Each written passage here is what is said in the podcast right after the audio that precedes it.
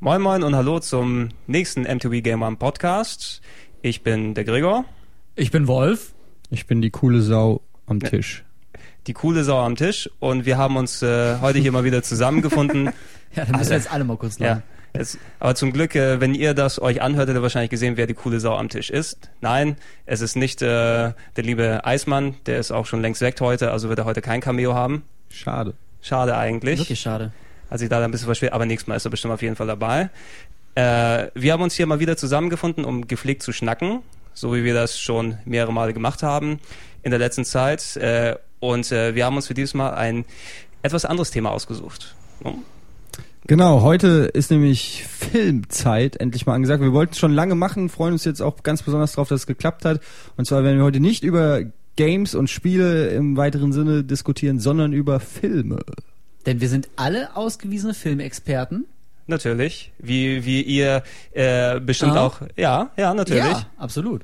Ja klar, es, es ist ja, um ums nochmal zusammenzufassen, eben, also natürlich die, die Podcasts, die wir bisher machen, das sind alles Experimente auf der einen oder anderen Art und äh, die Gaming-Sachen, speziell die Retro-Sachen, war eben was, was ich gerne mal ausprobieren wollte. Aber natürlich, wie ihr äh, auf dem GameOne.de Blog gemerkt habt, sind wir natürlich auch wirklich alle recht, äh, sagen wir, große Film-Nerds, die dann dementsprechend öfters im Kino sind und dicke DVD-Schränke zu Hause haben und so weiter und so fort. Ich habe den dicksten. DVD-Schrank. Ja. Das wollte ich nur mal Wie klargestellt viele haben. wie viel DVDs hast du? ja 600? Originale. So, äh, Das wäre jetzt meine nächste Frage. gewesen. Ja, Ka- kannst du dir auch einen Ford daraus Mensch, bauen? aber Ja. Ja, ein, ein DVD-Ford dementsprechend bauen. Und äh, daraus natürlich, dass wir dann dementsprechend so viele Filme bekommen haben. Wir schreiben über die Filme auf der Seite und wir haben uns dann dementsprechend mal gesagt, lass uns das einfach mal probieren und äh, mal in der in der Podcast-Form hier ausbreiten und gucken, was wir dementsprechend machen können. Und das erste Thema, was wir uns ausgesucht haben, sind äh, die lieben die lieben Blockbuster. Im Speziellen die Sommerblockbuster. Genau, wir gehen heute mal erstmal die Mainstream-Route, um den Einstieg zu finden. Da werden vielleicht viele sagen, oh, da habe ich jetzt ein bisschen mehr erwartet. Aber wir sagen jetzt äh, erstmal einen Einstieg mit Filmen, die dann auch möglichst viele kennen und auch zu denen möglichst viele was sagen können. Wir können jetzt natürlich auch mit irgendwelchen exotischen Insidern Genau. anfangen, aber David äh, Lynch da kommt beim nächsten Mal. Genau, da kommen wir dann irgendwann hin. Also Äh, genau, genau. Wir wollten, Takashi Miike Film und so. Wir wollten uns auf ein, auf ein Thema einigen, wovon wir alle vor allem erstmal hier Ahnung haben und dann auch dementsprechend die Leute dann folgen können. Exakt. Also nächste Folge hoffe ich mal, dass wir dann die zeitgenössischen, äh, zeitgenössischen Künstler des äh, französischen der, der Nouvelle Vague. Genau das, ne? Also da bin ich auch ein sehr großer Fan von. In der Form. Aber äh, Sommerblockbuster, ich würde gern, äh, bevor wir dann in die Dis Diskussion reingehen um, um die jeweiligen Serien und Filme, die uns dann dementsprechend am besten gefallen, erstmal Sommerblockbuster. Was ist das überhaupt oder was verstehen wir eigentlich darunter? Also, Eddie, wenn ich jetzt Sommerblockbuster sage, was stellst du dir unter einem Sommerblockbuster vor? Ja, erstaunlicherweise, bevor ich auf die Frage eingehe, muss ich noch kurz sagen, es ist ja komisch eigentlich, dass ausgerechnet im Sommer, wo man normalerweise nach äh, normalem Menschverstand sagen würde, da gehen die wenigsten Leute ins Kino, weil das Wetter gut ist, kommen tatsächlich immer die meistens zumindest die teuersten und größten Filme raus. Also Sommer Das stimmt. Blockbuster ist tatsächlich ja keine Erfindung von uns, sondern ähm, wirklich im Prinzip von Hollywood, die ganz gezielt die dicken, fetten, teuren Filme im Sommer platzieren, aus welchem Grund auch immer. Ähm, was auch schon lange so geht. Also man kann es auch nicht damit erklären, dass es erst seit der DVD oder so ähm, passiert, sondern das hat schon eine ewige Tradition. Weiß einer von euch, warum das so Nee, ist? ich weiß, ich frage mich das auch, ob das äh, sich deswegen entwickelt hat, weil im Sommer irgendwie alle Zeit haben und die, die Kiddies haben Sommerferien und haben Bock mal wieder irgendwie bis nachts im Kino zu hängen und die Verleiher daraufhin langsam auf den Trichter gekommen sind, da ihre besten Filme zu platzieren oder andersrum. Oder ob die damit angefangen haben, ey, im Sommer hauen wir jetzt mal die richtig geilen Filme raus und wir alle haben das über Jahre und Jahrzehnte gelernt, dass wir einfach wissen, Sommer ist Blockbuster-Zeit, weil es die Filme vorgehen. Ja, ich weiß nicht, aber es ist wirklich in der Tat seltsam. Es ist Also eigentlich ge- total genau- bescheuert, im Sommer genau- genau- genau in so das ist es eben. Kinosaal zu sitzen. Also Blockbuster gibt's ja eigentlich wirklich das ganze Jahr heraus und Blockbuster steht ja eigentlich eben für Filme, wo jeder quasi reingeht. Ne, dass, dass die Straßen leergefegt sind, weil der alle vor den Kinos anstehen, damit sie dort reingehen. Und Sommerblockbuster, ich habe, also ich weiß nicht, ob ich das mal gelesen habe oder, oder ob ich mir das jetzt zusammenspinne, ist aber dann äh, ein Grund dafür, dass das oft im Sommer eben passiert, weil einerseits natürlich, wenn die Leute in den Urlaub fahren, Kinos gibt's überall. Ne? Mhm. Dann ist es so eine Art Abendunterhaltung, wo sich mal die Familie oder die Kiddies dann hingeschickt werden können und die fahren natürlich mehr auf diese großen, coolen Filme ab, wo dann jeder reingehen will. Da gehen sie auch im Urlaub dorthin und nicht nur, wenn die gerade zu Hause sind. Und vor allem, wenn es draußen warm ist, was vielleicht dann am schönsten, wenn man keinen Bock hat, draußen rumzuhängen, äh, rumzuhängen, gehst du in den gut gekühlten Kinosaal und lässt dir da mal ordentlich einen Film um die Ohren schlackern mhm. für zwei, drei Stunden am Abend. Also was, was halt lustig ist, weil in der Industrie oder in anderen Industrien läuft's äh, gänzlich anders.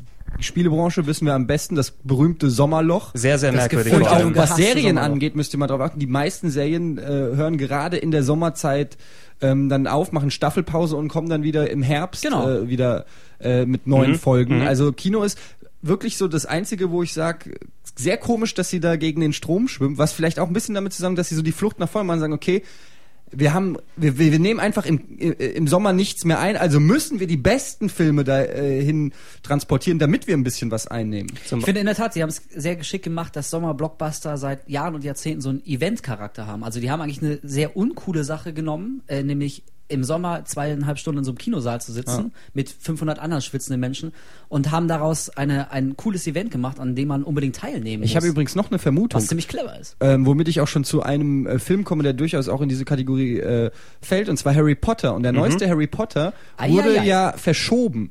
Und zwar um genau. knapp ein halbes Jahr und und zwar deshalb, damit er noch in das äh, Finanzjahr dieses Jahr ähm, äh, mhm. reinrutscht, da Warner Brothers eben äh, mit Dark Knight super Zahlen vorweisen konnte und wenn sie den äh, wenn sie Harry Potter zum äh, geplanten Zeitraum, nämlich Ende letzten Jahres rausgebracht hätten, dann hätten sie dieses Jahr ein dickes Minus gehabt im Finanzloch, weil sie einfach nichts so fettes gehabt hätten, was dann die tollen Zahlen vom Vorjahr hätte ähm, garantieren können. Deshalb haben genau. sie es einfach, der Film war fertig und auch okay und sie haben es einfach nur der äh, der Finanzrechnungs äh, äh, halber verschoben und das kann auch ein Grund sein, warum die Blockbuster dann irgendwie in den Sommermonaten erscheinen aus irgendwelchen statistischen Bilanzierungs. Genau, ja, genau. woraus man schon sehen kann, dass da eine gigantische Maschinerie dahinter ja. steckt. Also die machen das nicht, um uns unbedingt eine Freude zu machen. Nee, die wissen schon ganz genau, warum. Eben. Ich meine, also, wir quasi Zuschauer und Filmemacher sind beidseitig in so eine Abhängigkeit eingetreten. Die Filmemacher ja. wissen, im Sommer gehen die Leute ins Kino. Die Kinogänger wissen, im Sommer kommen die supergeilen fetten Blockbuster, wo wir gerne ins Kino reingehen.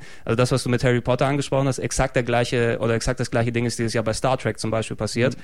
der ja auch eigentlich mal angedacht war, irgendwann im Dezember zu starten, aber der wurde dann eben auf Anfang Mai verschoben, was in Amerika uns da, ähm, wo natürlich es nach Amerika ausgegangen ist, dort äh, im Groben diese Sommer-Blockbuster-Zeit ähm, dort äh, bestimmt, weil dort ist, äh, fängt es quasi an von, von den äh, Kinomachern ausgehend äh, der erste fünfte, der erste Mai, Tag der Arbeit, Labor Day, äh, ist dort quasi der offizielle oder der offizielle mit Anführungsstrichen Start der Sommerblockbuster-Saison.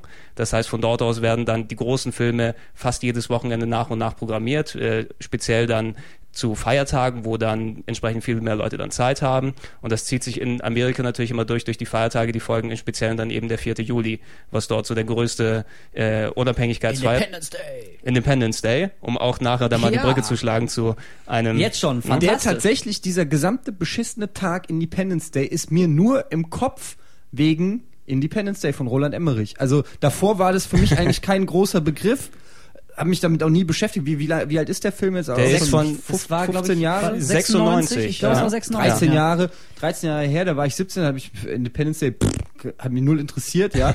Mittlerweile äh, weiß ich, ah, Independence Day, ja, hier, ne, Will Smith kämpft gegen Aliens, alles klar, ich weiß, ganz besonderer Tag für genau, euch. Genau, genau. Lass, lass uns doch gleich mal auf der Schiene weitermachen. Wir werden jetzt nach und nach mal einfach über unsere Lieblingsblockbuster oder die wichtigsten Blockbuster und so weiter nach und nach mal ein bisschen quatschen. Und Independence Day ist eben schon mal ein sehr guter Einstieg. Ich kann mich auch noch genau daran erinnern, damals, ich weiß nicht, welche Klasse ich dort in der Schule war, aber es war ja quasi überall, auch wenn du vor Jahren? Ja. Kann ich dir sagen. Kannst du mir sagen? Ja, zwölfte. Es kann gut sein. Ja. Ich bin aber recht frühreich gewesen in der Schule. Also meine, der Gag funktioniert so nicht. Nee? nee. Ich habe keine Ahnung. Ich kann aber nicht rechnen. Das hindert uns nicht, einfach nee. noch mehr rauszufordern. Egal. Ähm, aber auf jeden Fall äh, kann ich mich auch noch äh, damals erinnern, Independence Day ist natürlich hierzulande keinem eine, ein Begriff, aber da hat's dann einfach angefangen, überall waren Plakate, alles vollgeklebt mit äh, zu dem und dem Datum. Ich glaube, hier ist es natürlich nicht der 4. Juli gewesen, weil uns ist es scheißegal, wir wollen den Film hauptsächlich das haben. Auf jeden Fall ein Donnerstag. auf jeden Fall. No? Also Ja. Ja, nee, ich wollte sagen, Independence Day, ich erinnere mich noch, was den Film so unfassbar gehypt hat, war dieser Teaser, der am Anfang kam. Und das kann Roland Emmerich tatsächlich sehr gut, was er auch mit Godzilla dann auch nochmal gemacht hat. Mhm. Und zwar, dass du, ich weiß noch genau, wie ich zum ersten Mal im Kino saß und diese Vorschau kam, du siehst, ich glaube New York war es, und dann kommt dieser riesen Schatten über ja, die Stadt. der Hammer. Und du, Unglaublich. und du weißt erstmal überhaupt nicht, was Sache ist. Und dann, glaube ich, beim nächsten Teaser hat man dann überhaupt erst Raumschiffe gesehen und dann hast du erst mal gedacht, oh, dicke Hose, äh, Halligalli. Ja. Hier, äh, da, da passiert einiges. Und dann kam irgendwann der Trailer, wo du dann gesehen hast, okay, äh, Weißes Haus und Freiheitsstatue und was weiß ich, wird alles, nee, Freiheitsstatue wurde gar nicht in die Luft gejagt. Aber, oder Aber sie war zerstört in der einen Szene. Hat man ja, kann sein. Kopf so- Aber Weißes Haus ist Ja, genau. in die Luft gejagt und äh, ja, und du hast einfach nur gedacht, boah, sehen will. Genau, Ja, genau das, exakt. genau das ist das der. war bei mir auch auch dasselbe, diese, diese verdammten Schatten. Das ist ja auch so ein, so ein Bild geworden, das hat sich so ins kollektive popkulturelle Bewusstsein echt eingebrannt. Wenn so riesige Schatten, hier im Herbst startet doch äh, V, das Remake, die Serie. Ja, stimmt, äh, stimmt. Von der, V, die der, Außerirdischen. genau, V, die Außerirdischen. Und äh, da sieht man jetzt schon im Teaser eine fast identische Szene. Die große Städte überall auf der Welt, über die sich so riesige Schatten schieben von oben. Das ist einfach, das ist ein Bild, das finde ich auch immer, immer noch geil. Und ich muss auch sagen, damals, ähm, also mittlerweile mit ein bisschen Abstand, äh, der Film ist jetzt nicht perfekt Äh, gealtert. Der ist schon, ja, geht ja. leicht irgendwie ins, ins äh, Cheesyhafte. Bei District Aber- 9 übrigens auch. Gleiches, gleiches. Ja. District 9 von Neil Stimmt, Blomkamp auch wieder mit Schatten und Das ist auch einfach Ja, geil. das, das hat sich, das hat sich ja mittlerweile auch Ja, ein eingebildet. bisschen. Einfach Emmerich, ähm, wo es gerade angesprochen ist, eben Roland, Emmerich, äh, Emmerich, Regisseur von äh, Independence Day, deutscher Regisseur, aber der dann zeitig in die USA abgewandert ist und sich dort dem Blockbuster quasi verschrieben hat. das schwäbische Spielberg. Man war ja zu dem Zeitpunkt auch ein bisschen stolz. Also Genau. Das muss man ja sagen. Wir, wir Deutschen haben ja in Hollywood nicht viel gerissen, aber dann mal einen Film zu machen mit Will Smith, den man ja zumindest auch schon durch Genau, Fresh der, Prince der und. Fresh. Prince, ne? Ja, und auch Mit cool Muckis. fand und dann ähm, so ein richtig prominent angeteaster Hollywood-Blockbuster, dann deutscher Regisseur. Also da war man schon äh, einigermaßen oh, nicht schlecht. Als Eben. er dann natürlich Ja. weiter Filme gemacht hat, das ging, ist es irgendwann gekippt nach Godzilla für mich, ja, aber Ähm, davon abgesehen war man erstmal stolz, aha, unser Mann in Hollywood. Genau, also Ja. em Emmerich hat äh, quasi ja schon bevor Independence Day dann eben 96 gekommen ist, der hat ja schon mal die Leute vorbereitet drauf. Er hat vorher gemacht Star. Universal Soldier, was ich persönlich dann damals äh, als Teenager hast du solche Filme natürlich geil gefunden. Natürlich. Ja? Van Damme, Lundgren, Dolph ja, Lundgren, Damme. Roboter, deutscher Regisseur kann nur geil sein. Schon der Titel, Universal Hat er nicht auch noch Soldier, das, wie hieß. Arche Noah-Prinzip oder nee, das Quatsch. war Ja, er das das war oder seine war es- oder war es Abschlussarbeit. Kriege ich immer durcheinander bei den alten Nee, ich Sachen. glaube, das war wirklich äh, Roland Emmerich. Das war auch seine Abschlussarbeit von der Filmhochschule. Und dann kam noch sein erster großer Film Joey. Also großer Film. Joey, den Oh. fand ich nicht schlecht 84, mit dem ja, roten der war Telefon. super, ey, ganz der war teilweise, den habe ich viel zu Voll früh scary. gesehen. Da Ja. war ich, Ja, hat weiß jeder nicht, viel zu früh 10 gesehen. oder so. Und ich hatte so Schiss gehabt. Ohne Scheiß. Der Gab's war, da, ja. da gab's ja auch so eine strange Szene mit Darth Vader irgendwie in einer, in einer Fantasie-Illusion oder so, das weiß ich noch.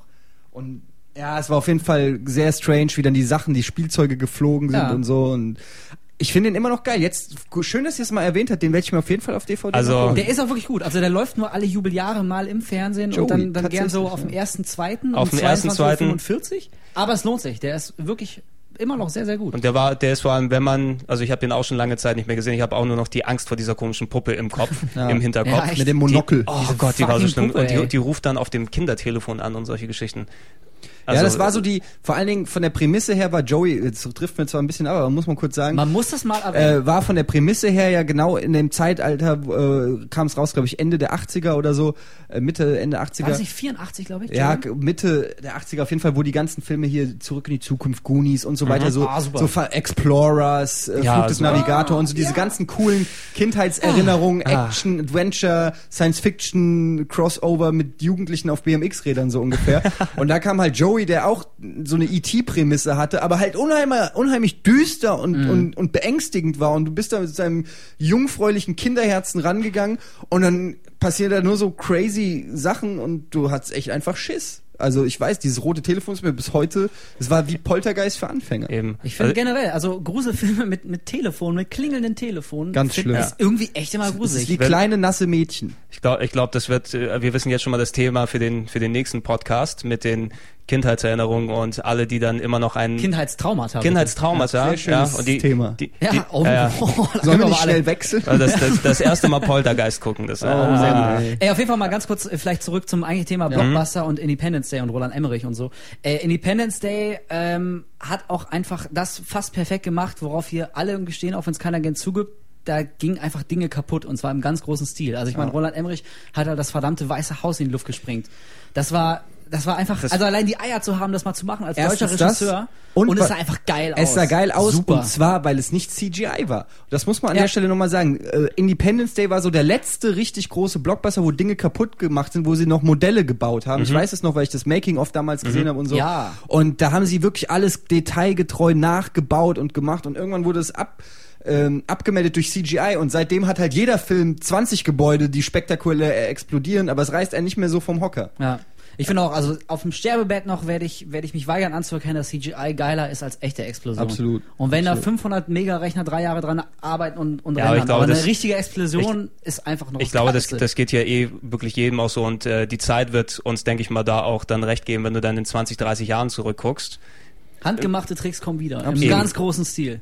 Im ganz, ganz großen Stil. Äh, Emmerich, äh, Independence Day war eben, also da braucht man eh nicht viel über die Geschichte zu reden. Aliens überfallen die Welt und die Menschheit schlägt zurück, fertig aus. Mit einem Computervirus. Mit einem Computervirus. Was sie ganz einfach ins Netzwerk Und der. Präsident geht selber ins Cockpit und fliegt Ja, ins natürlich. Alienschiff.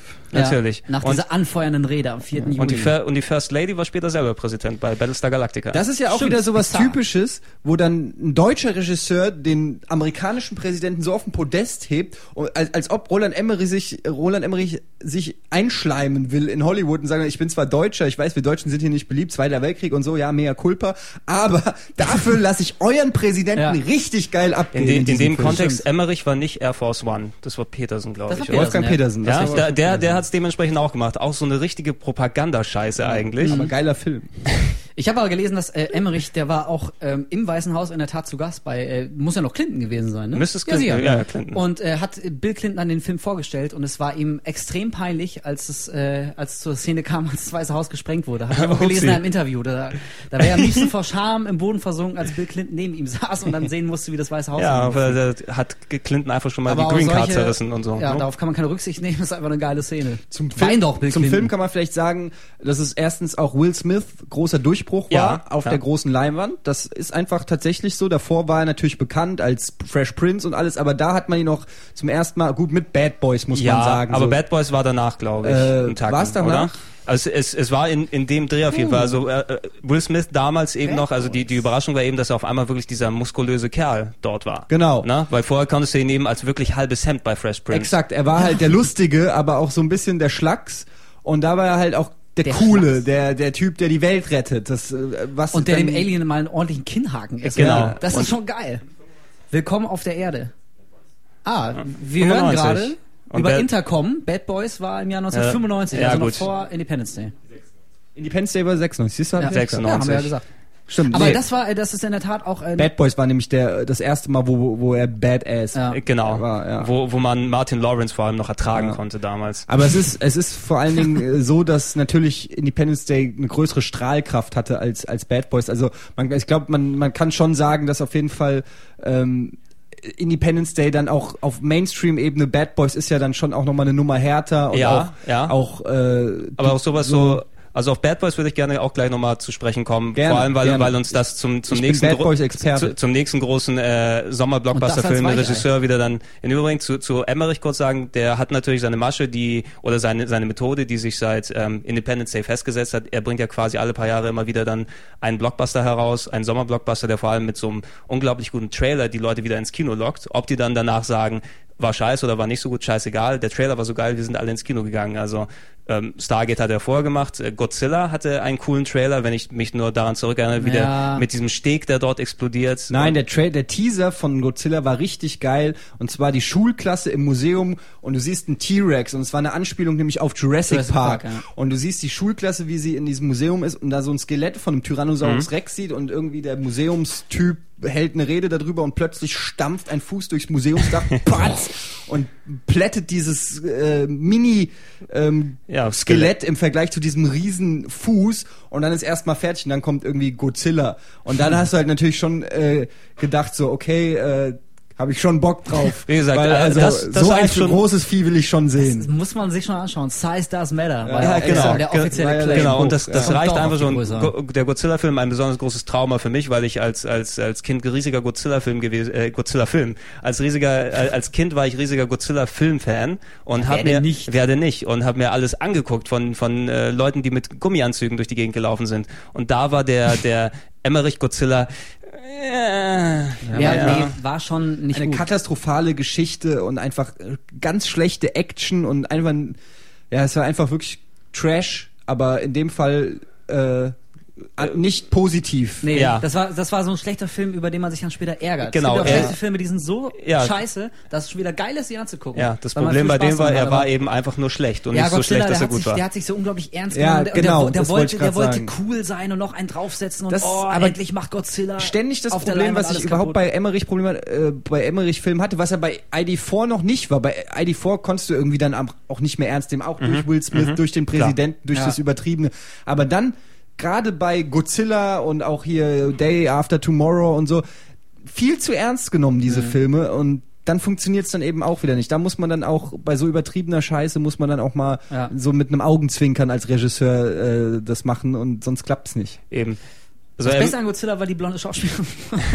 Keine Ahnung, wie sie heißt, aber die ja, hat mir gefallen. aber Fer- Ferris, Aber Ferris Bueller als Hauptdarsteller war schon ein bisschen strange. Stimmt, ja. ja, Matthew Broderick. Matthew Broderick, ja. Äh, genau, also von, von Godzilla ist er dann eben weitergegangen. Day After Tomorrow, 10.000 BC, auch ein sehr komisches Ding. Er hat jetzt wieder einen tollen Trailer, Teaser, Schrägstrich, sonst was äh, gezeigt zu 2012. Das, Das ist ja Jahr, das Jahr, in dem die Welt untergeht. ja, natürlich. Wir ne? sagen, gehen wir vorher nochmal ins Kino. Ja, also äh, Sinn wird's ja machen, wenn der vorher ins Kino kommt. Ich glaube, der kommt ja auch einen Tacken vorher, dann 2011 im Sommer wahrscheinlich. Das sollten die schon sehr gut uptimen, sonst ist Ne? alles Nat so ziemlich natürlich. für den Arsch. Und, und das ist auch natürlich ein, ein Trailer, wo du wieder einfach Bock hast, dann ins Kino zu gehen und dir Ja, das also anzugucken. es ist fantastisch. Erstens zerstört er wieder das Weiße Haus. Klar, ist ja Ähm, wieder das aufgebaut. macht er schon gern, ne? Macht er auf jeden Fall gern, aber es ist natürlich in dem Fall nicht mehr ganz so spektakulär, weil es eben CGI ist. Das ist das, was ich vorhin auch angesprochen habe. Es sieht schon geil aus, weil er wieder die halbe Erde zerstört und ich gucke mir einfach jeden Film an, wo die Erde zerstört wird. Und ich liebe es, wenn alles kaputt geht. Ich kann nicht genug davon kriegen, Mm. von riesen Atompilzen und Zerstörung und so. ich könnte stundenlang einfach nur die komplette Des Destruction mir angucken. Deshalb war ich von ähm, Deep Impact so enttäuscht. Ähm, Weil einfach zu wenig kaputt geht, obwohl er eigentlich von der Story her und so besser ist als Armageddon. Aber ich möchte einfach sehen, wie Sachen kaputt gehen, Okay. wenn schon ein Komet auf Mach, die Erde mach, machen wir da die Brücke zum Regisseur von Bad Boys und Armageddon und vielen anderen Filmen, den, den Mann, der eigentlich Sommerblockbuster ausstrahlt, der es Exakt. eigentlich im Pass stehen hat, Ja. der eine Werbung gedreht hat, wo er einen Knopf hat, wenn er draufdrückt, explodiert alles, sogar sein Pool. Ja? er, ist, er ist der einzige, er ist der einzig wahre, es ist Michael Bay. Ja, Also also ich kann da fast nichts zu sagen.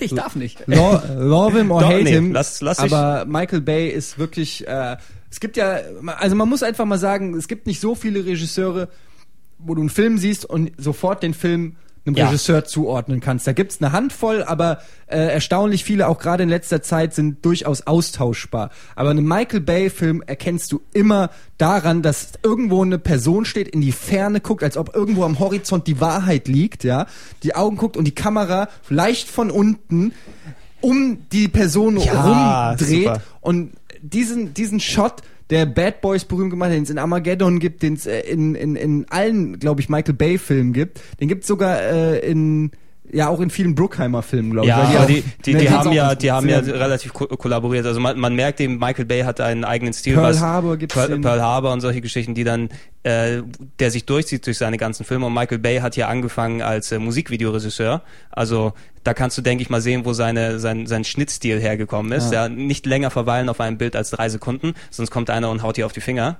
Ja, ich meine, Fincher hat auch als Videoclip-Regisseur angefangen, aber der macht Ja. qualitativ einfach, ist der Lichtjahre Ja, aber der- von einem Typen wie Michael Bay. aber der Michael wurde auch Bay hat gebrochen. Backstreet Boys Videos Ja. gemacht. Und zwar sehr gute, möchte ich was, sagen. was hat er denn auch hier? hier. La, lass lass mich mal gucken. Das, das erste, wo er als äh, Regisseur hier angegeben ist, ist Playboy Video Centerfold. Alter. Ne? Habe ich gesehen. Warum ist er denn dabei Ja. nicht geblieben? Habe ich Und- gesehen und und, er hat für- hat mir gefallen. Ja, und nur wegen Bay aber wahrscheinlich, ne?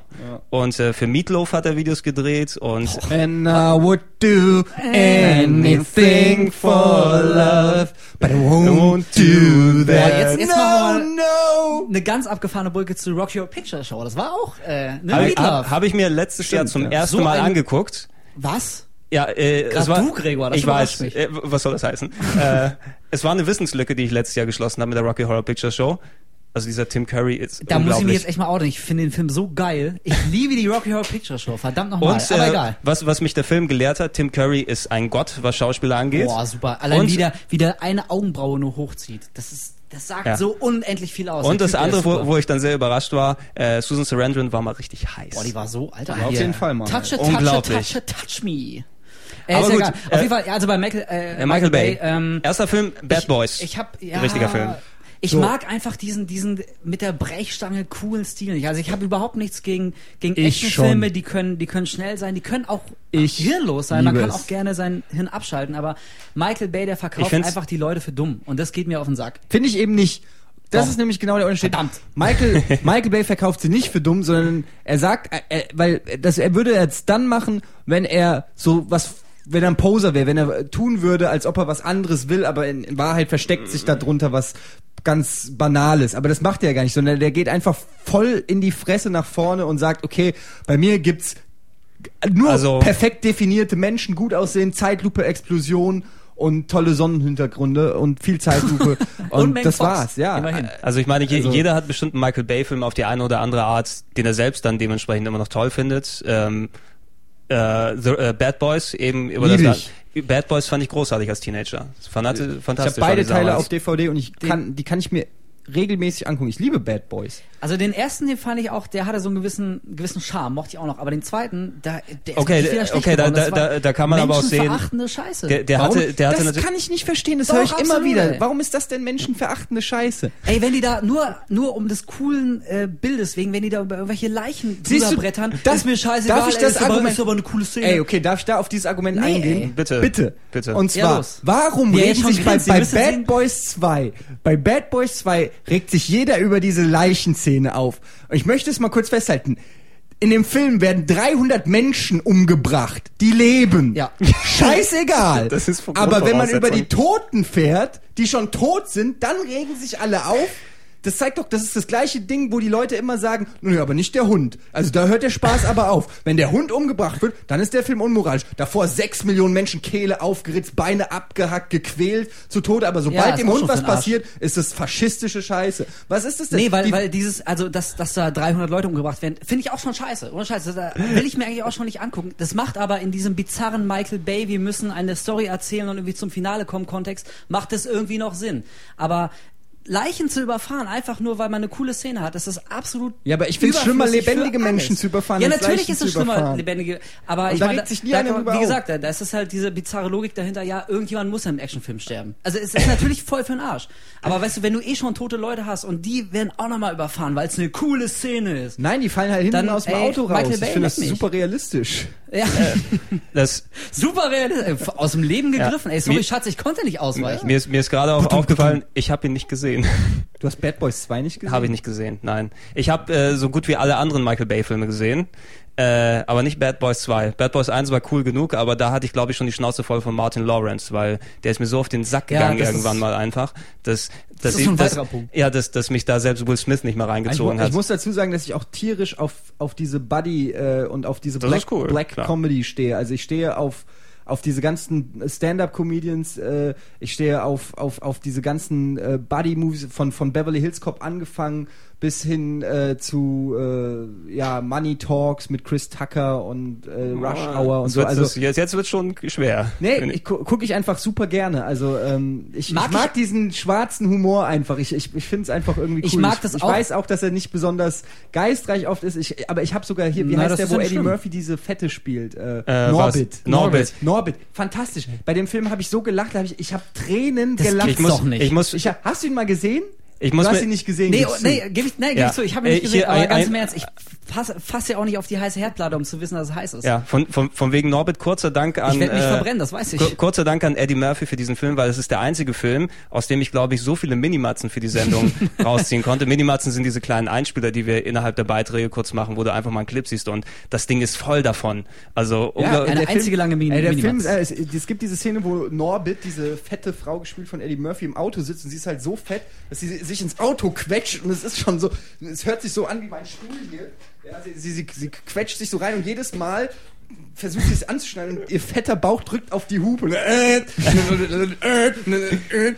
Dann dreht sich um. Es ist so übertrieben. Und Hupende Ja. Autos sind auch immer lustig. Ich so, aus Äh, immer, so immer lustig. lachen. Aus- aus- aus also ich finde, Nor Norbert Ja. ist auch, äh, also gegen den Film habe ich auch nichts, weil ich habe ihn auch nicht gesehen und ich, also vielleicht gucke ich mir irgendwann an, werde ihn auch Übrigens- bestimmt nicht sehr gut finden, aber dann ist auch wieder gut. Aber diese, DVD diese zu Hause. Buddy- Buddy-Geschichte, ich mag sowas auch, aber äh, was mich auch nervt, die bedienen halt irgendwie echt immer nach Schema F so gewisse Klischees. also weißt du, so eine natürlich. Szene, da sitzt der schwarze Cop neben dem weißen Cop und dann macht der schwarze Cop Hip-Hop an und der weiße Cop ist völlig entsetzt, als hätte er in seinem Leben doch nicht Hip-Hop gehört, ein ganzes Genre der Musik, völlig unbekannt. Natürlich. Was ist das denn? Hey, das ist Hip-Hop, Motherfucker. Ja. Weißt du, und dann, dann drehen die beide ganz füßig am Radio, weil jeder seine Musik hören will und am Ende brechen sie den Knopf ab und hören gar nichts mehr. Oh.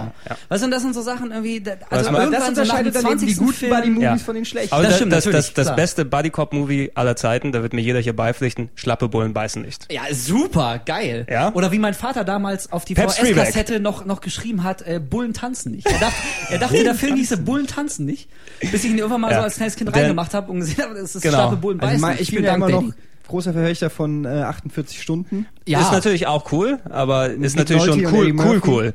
Ja, also, so schlappe Bullen beißen nicht ist einfach ein großartiger Film mit Dan Aykroyd und Tom Hanks, als Tom Hanks noch lustig war. Und dünn. Ja. Und dünn, Ja. wo, sie, wo sie einen Pagan-Kult ausheben von äh, Gotteslästerern. Und es- War schon großartig. sehr, sehr gut. Ja. Jetzt weiß ich auch, welchen Film ihr meint, weil der heißt nämlich auf Englisch Äh, Dragnet. Dragnet. Genau. Ja. Ja. Mit diesem lustigen Pagan-Kult und den ganzen bunten Pillen. So gut. Damals der, damals, damals der zusammen Pagan war der Unter Untertitel von Ultima 8, deshalb hatte ich dort irgendwie mal einen Zusammenhang im Kopf. Tatsächlich, ja, Warum auch immer. Ultima 8, Sehr stranges Zeug. Aber es ist für hier ja, glaube ich, auch nicht zu vernördet, oder? Was? Pepper pflichtet mir bei. Der Ja. Nerdometer schlägt gerade aus. Ähm, Michael Bay, na, äh, nach Bad Boys, auch ein Film, der mir damals sehr gut gefallen hat. Äh, The Rock. Fand ich super damals. muss, nee. ich, muss ich auch zugeben, irgendwie, äh, jetzt werden mich alle verlassen. Nee? Fand ich Was? damals aber auch gut. Doch, hat, mir- hat mir Spaß Ich bin gemacht. damals enttäuscht gewesen und heute kann ich mir gar nicht mehr angucken. So, sowohl Con Air, über den wir auch noch gleich sprechen werden, als auch The Rock. Ich halte gerade die Blu-ray von Conner, wobei die ich, heute angekommen äh, Con ist. Air noch besser finde, aber ähm, ich weiß, dass The, The Rock unheimlich viele Fans hat. Ich kann es bis heute nicht nachvollziehen. Ich finde die Action lame. Ich finde Sean Connery lame in der, also in der, ähm, in dieser, Rock. in dieser äh, Szene Sean Connery fand ich als äh, in Highlander fand ich ihn cooler. Ich fand ihn äh, als Vater von Indiana Jones äh, cooler, als James Bond sowieso. In The Rock null Nicolas Cage, wenn ich den sehe, Also, äh, muss ich schon direkt einen will ich, Brechreiz also in den, unterdrücken. 90, in den 90ern Nicolas Cage, äh, egal was aus ihm jetzt momentan geworden ist, ne, also äh, The Wicker Man, wo er Leute, wo er Frauen durch die Tür tritt. Das Not Original the von The Wicker not Man beast. mal gucken. Ja, habe ich gesehen. Ja. Super. Spitzenfilm, ey. Ah, zu, zu, zu, um mal eine kleine Tangente eben zu machen zu Nicolas Cage hin. Das war eben einer der Gründe, warum ich es mir damals gern angeguckt hat, weil Nicolas Cage äh, sowas eben wie wie äh, The Rock, äh, damals Con Air, einer meiner Lieblingsfilme damals im Kino, den ich mir auf Blu-ray gekauft habe und der eben Ja, heute hier angekommen ist. Haare, das war doch schon Ja. das K.O.-Argument. Ja. Also Oder Face Off, verdammt nochmal. Face Off war cool. Ja. Halte ich für überbewertet. Ist überbewertet, war Ja. trotzdem cool. Ich habe ihn auch nicht auf DVD, was schon dafür spricht, dass er nicht nicht so geil ist, dass er in meine Top 600 Das kommt. war der Anfang aber er ist auf jeden Alter. Fall er ist auf jeden Fall schon cool, weil- auch weil John Travolta und diese einfach die Thematik des dass der ein, Ja. dass der eine mal gut ist und mal böse fand ich schon Ja, eine geile und auch- Idee. und auch aber so- Nicolas Cage, um nur kurz deinen Gedanken noch zu Ende zu spinnen, muss man einfach mal sagen, Nicolas Cage ist immer dann gebucht worden, wenn Bruce Willis zu teuer war. Bruce Willis ist der fucking bessere Nicolas Cage. Nicolas Cage ist, hat immer die gleiche Scheißfresse, in die ich gerne reinprügeln möchte. Ernsthaft, das ist, dieser dieser un, ungezwungene Also Hass das, hier das, einfach. das ist Geschmackssache, aber von wegen irgendwie immer dieselbe dumme, äh, dumme Fresse, derselbe Gesichtsausdruck. Tom Hanks kriegt mit sowas zwei Oscars. Was hast du gegen Tom Hanks? Ey, bitte. Also Egal, machen wir das Fass machen wir nicht auf, aber, Aber- den finde ich auch, ich weiß nicht, warum der immer und immer wieder, der kann ums Verrecken nicht spielen. Der spielt immer gleich. Der guckt gleich, der redet gleich, der macht nichts. Der ist halt Tom Hanks. und kriegt dafür einen Oscar. Naja, gut. Ist egal. Auf jeden Ist Fall, egal. ähm, The Rock äh, fand ich auch, also der ist schon echt blöd, muss man echt mal sagen. Eigentlich ist das Natürlich, kein guter ja. Film, Go aber home and was fuck the prom queen. Auch da übrigens gibt es die Szene von unten gefilmt, Zeitlupe, wenn Ja. die Flugzeuge kommen und er diese Kristalle Ja. oder er diese Rauchschwade macht am Ende und, Ja. und winkt exakt ja. gleiche Kameraperspektive. Genau. Das ist das Trademark von Michael Bay. Aber ich mochte, ich mochte immer Ed Harris als General Ed Harris, Hubble, als Ed Harris war Bösen. auch super. Auf Ed Harris Truman stehe ich Show. extrem. Der ist super, der Ja, Typ. Truman Show auch einer Ja. best, äh, besten Filme, die je gemacht wurden. Auf jeden Großartig. Fall. Und ich fand auch in The Rock, gerade weil er jetzt nicht so ein klassischer, völlig Mhm. durchgedrehter Psychopath-Bösewicht war, eigentlich will er ja niemanden töten und deswegen konnte er auch am Ende in die Bredouille, ob er es jetzt durchziehen muss Ich muss oder euch nicht. leider alle in die Luft jagen. Aber gut, gut. ja, äh, scheiße. Aber The The Rock, wir, du hast ja gerade äh, Bruce Willis angesprochen. Bruce Willis war rein zufälligerweise auch der Hauptdarsteller von Michael Bays nächstem großen Film, das Sommerspektakel genannt Armageddon. In meiner Hate-Liste auf jeden Fall in den Top Ten. Ganz ich, weit vorne. Ich hasse Armageddon. Hast du auch in deiner Sammlung bestimmt, oder? Und pass auf, nee, habe ich nicht. Und äh, das Schlimme ist, ich weiß, dass Ich zum Beispiel. Simon Kretschmer großer Armageddon-Fan ist und ich Oh. streite mich immer darüber mit ihm.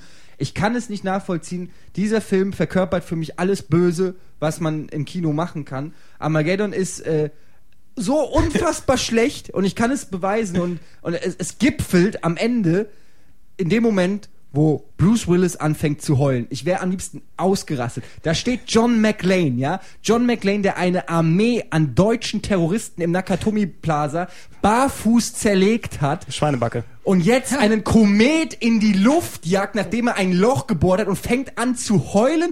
Hallo Michael Bay, was ist hier los? Aber, aber er sieht doch seine Tochter nicht wieder und Aerosmith haben so schön gespielt. Also wenn ich Liv Tyler zum letzten Mal in meinem Leben sehen müsste, würde ich auch weinen. nee. Nee, Also aber weil- war, war solange- natürlich kompletter, ja. kompletter Dreck. Ich sag, also irgendwie einfach nur mal Team America angucken. Das ist Ja. irgendwie die, Ja. die beste Kritik an jedem Michael Bay Film, der je Hab ich nie gedreht gesehen. wurde. Also, oh, da hast du aber eine Wissenslücke jetzt, ja? Halt Das, obwohl dein ich Maul, South Park das glaub ich jetzt nicht. Ich Du habe hast Team Team- America noch nie gesehen. Ernsthaft? aber den South du Park einen Film Nagel im immerhin. Guck dir den Echt? an. Geil? Das ist der, oh, Äh, Alter. dann lade ich, Also- äh, dann la, la, No. leih ich den heute noch aus der Videothek. Ey, mir ist fast der. Arsch geplatzt vor Lachen. Allein die, die Lieder. America, fuck yeah.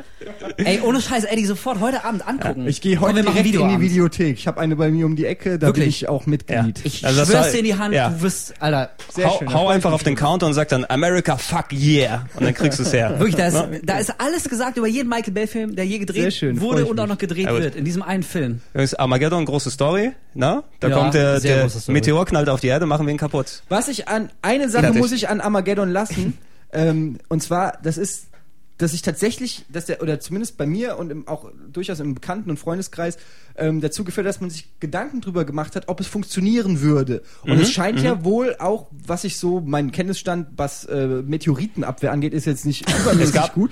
Aber ich glaube, dass das tatsächlich eine Methode wäre, die man machen könnte, wenn mal ein globaler Killer, Zitat Ende, ähm, auf die Erde zukommt. Also damals die, die Diskussion, äh, also die, die Filme wurden ja quasi gemacht, es war ja nicht nur ein Film Armageddon, sondern da gab es ja, den hast du auch vorhin angesprochen, kurz Deep Impact zeitgleich.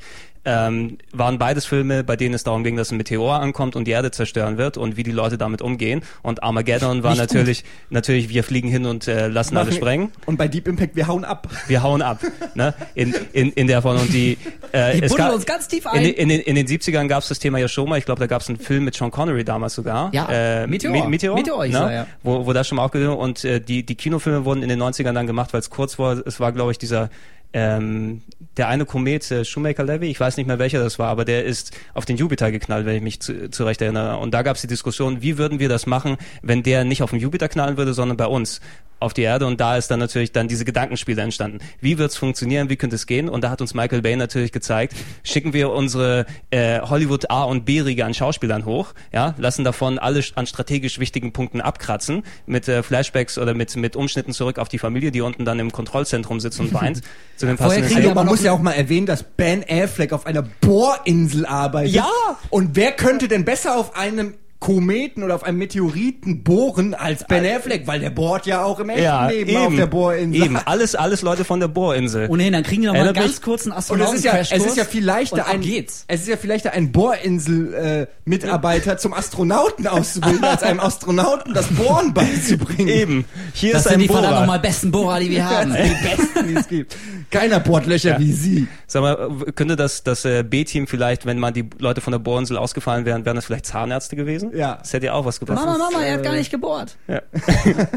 Das wäre die Tagline dann drunter. Armageddon. Mama, er hat nicht oh doch, gebohrt. sie haben gebohrt. Amalgam hieß der Film. Amalged Amalgam, Amalgageddon. Oh. Äh, nach, äh, nach Armageddon hat er natürlich weitergemacht. Ich weiß nicht, ich glaube, wir wollen jetzt nicht auch wirklich alles im Detail einzeln Nee. besprechen. Da Armageddon war eben ein sehr fruchtbares Thema.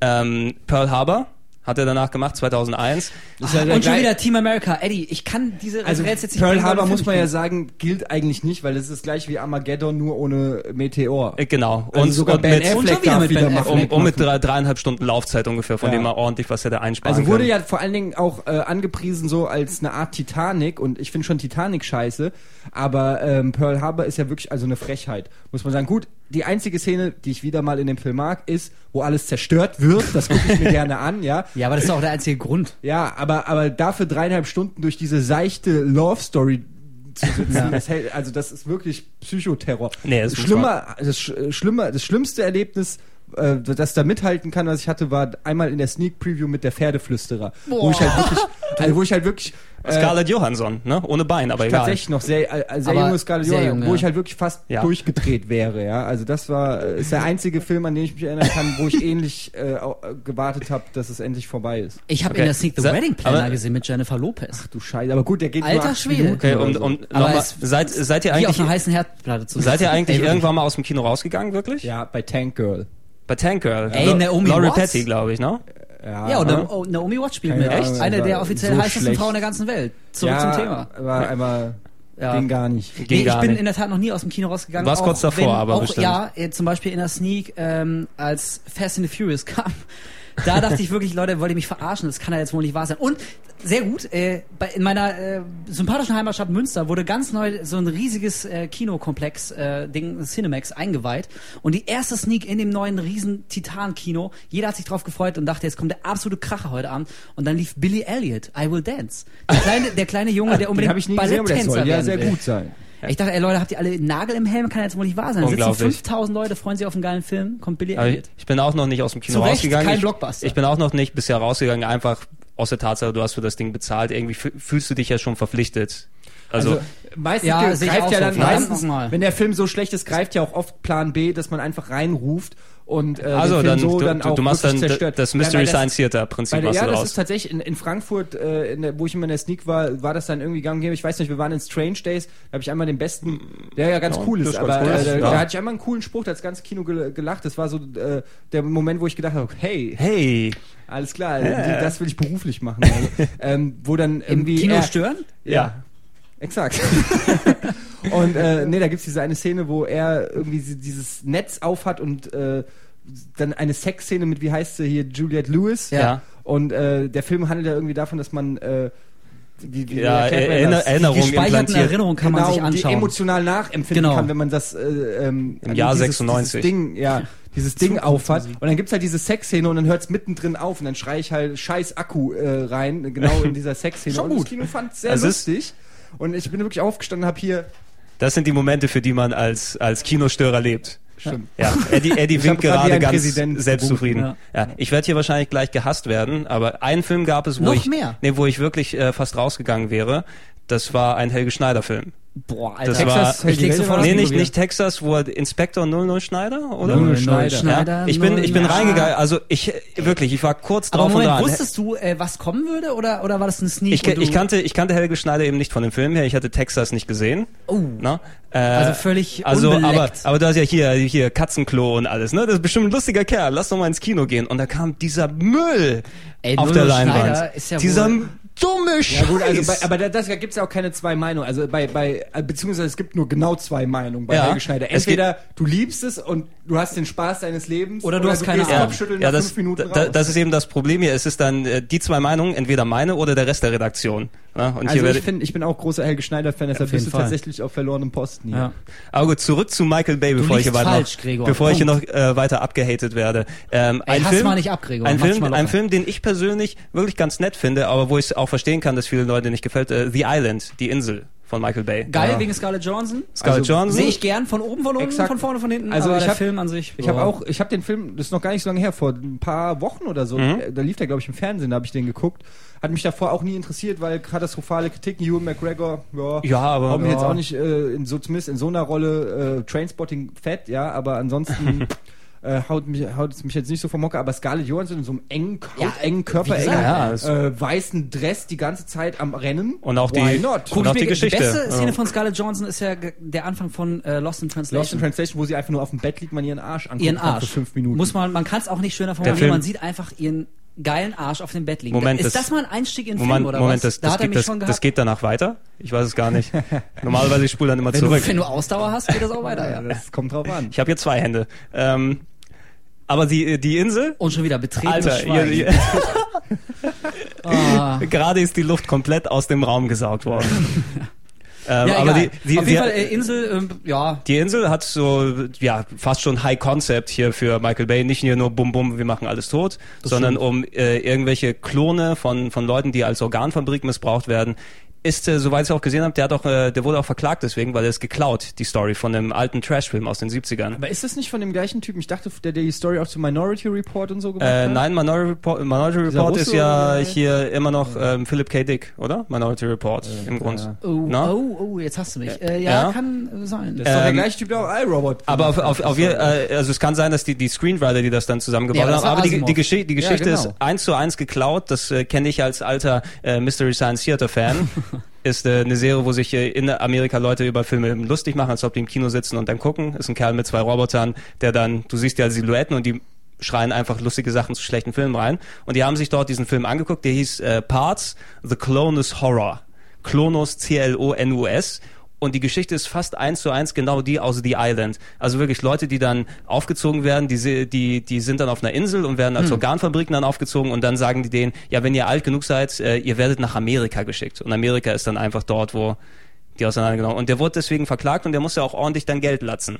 Oder jedenfalls die Produktionsfirma. Naja, er hat's ja. Er hat's ja. Hat er Am genug. Battlstock geht er noch nicht. Ja. Nee, also, die, die, äh, also die Island wegen der schlechten Kritiken eben, also die, natürlich hat jeder Michael Bay seine schlechten, äh, Michael Bay Film seine schlechten Kritiken, aber der ist in Amerika fast schon gefloppt, kann man sagen. Der Ja. hat nicht wirklich viel eingespielt, dafür im Rest der Welt, weil im Rest der Welt zieht sowas ähnlich wie Troja zum Beispiel von Wolfgang Petersen. Das hat in Amerika auch nicht gezogen, im Rest der Welt ohne Ende. Oder Alexander von Oliver Stone, um Boah. da in dem Thema zu bleiben. der ist auch echt. Ähm, Michael Bay wollte sie wieder rehabilitieren, hatte sich für sein nächstes Projekt ausgesucht, einen großen Franchise als äh, ja die die liebste Kinderserie aller Amerik äh, Amerikaner damals wohl nach äh, GI Joe, äh, die Transformers und hat sich dann darauf gestürzt. Und ja, äh, wie viele vielleicht mitbekommen haben, die in den letzten Wochen mal aus dem Haus gegangen sind oder sowas, ist äh, schon jetzt der zweite Teil im Kino und es war schon recht erfolgreich, oder?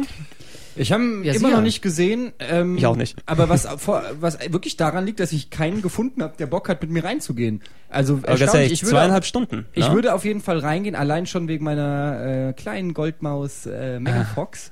Ähm, Megan. Ah. Aber davon abgesehen, Dann Transformers freust du dich 1. bestimmt auf die Szene mit dem kleinen Roboter.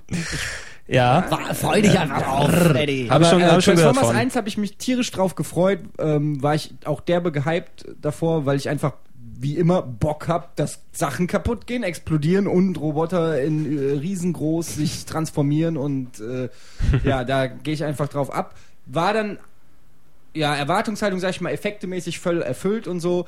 Was mir nicht gefallen hat, was auch schon oft angesprochen wurde, waren, dass die Action-Szenen so schnell geschnitten und Ja. wirge waren. Ich weiß nicht, was Sehr hektisch. was das für ein Mhm, Trend in mhm. Hollywood ist, dass Actionsequenzen so geschnitten werden. Das hat mal Herr Das- der Ringe hat's angefangen.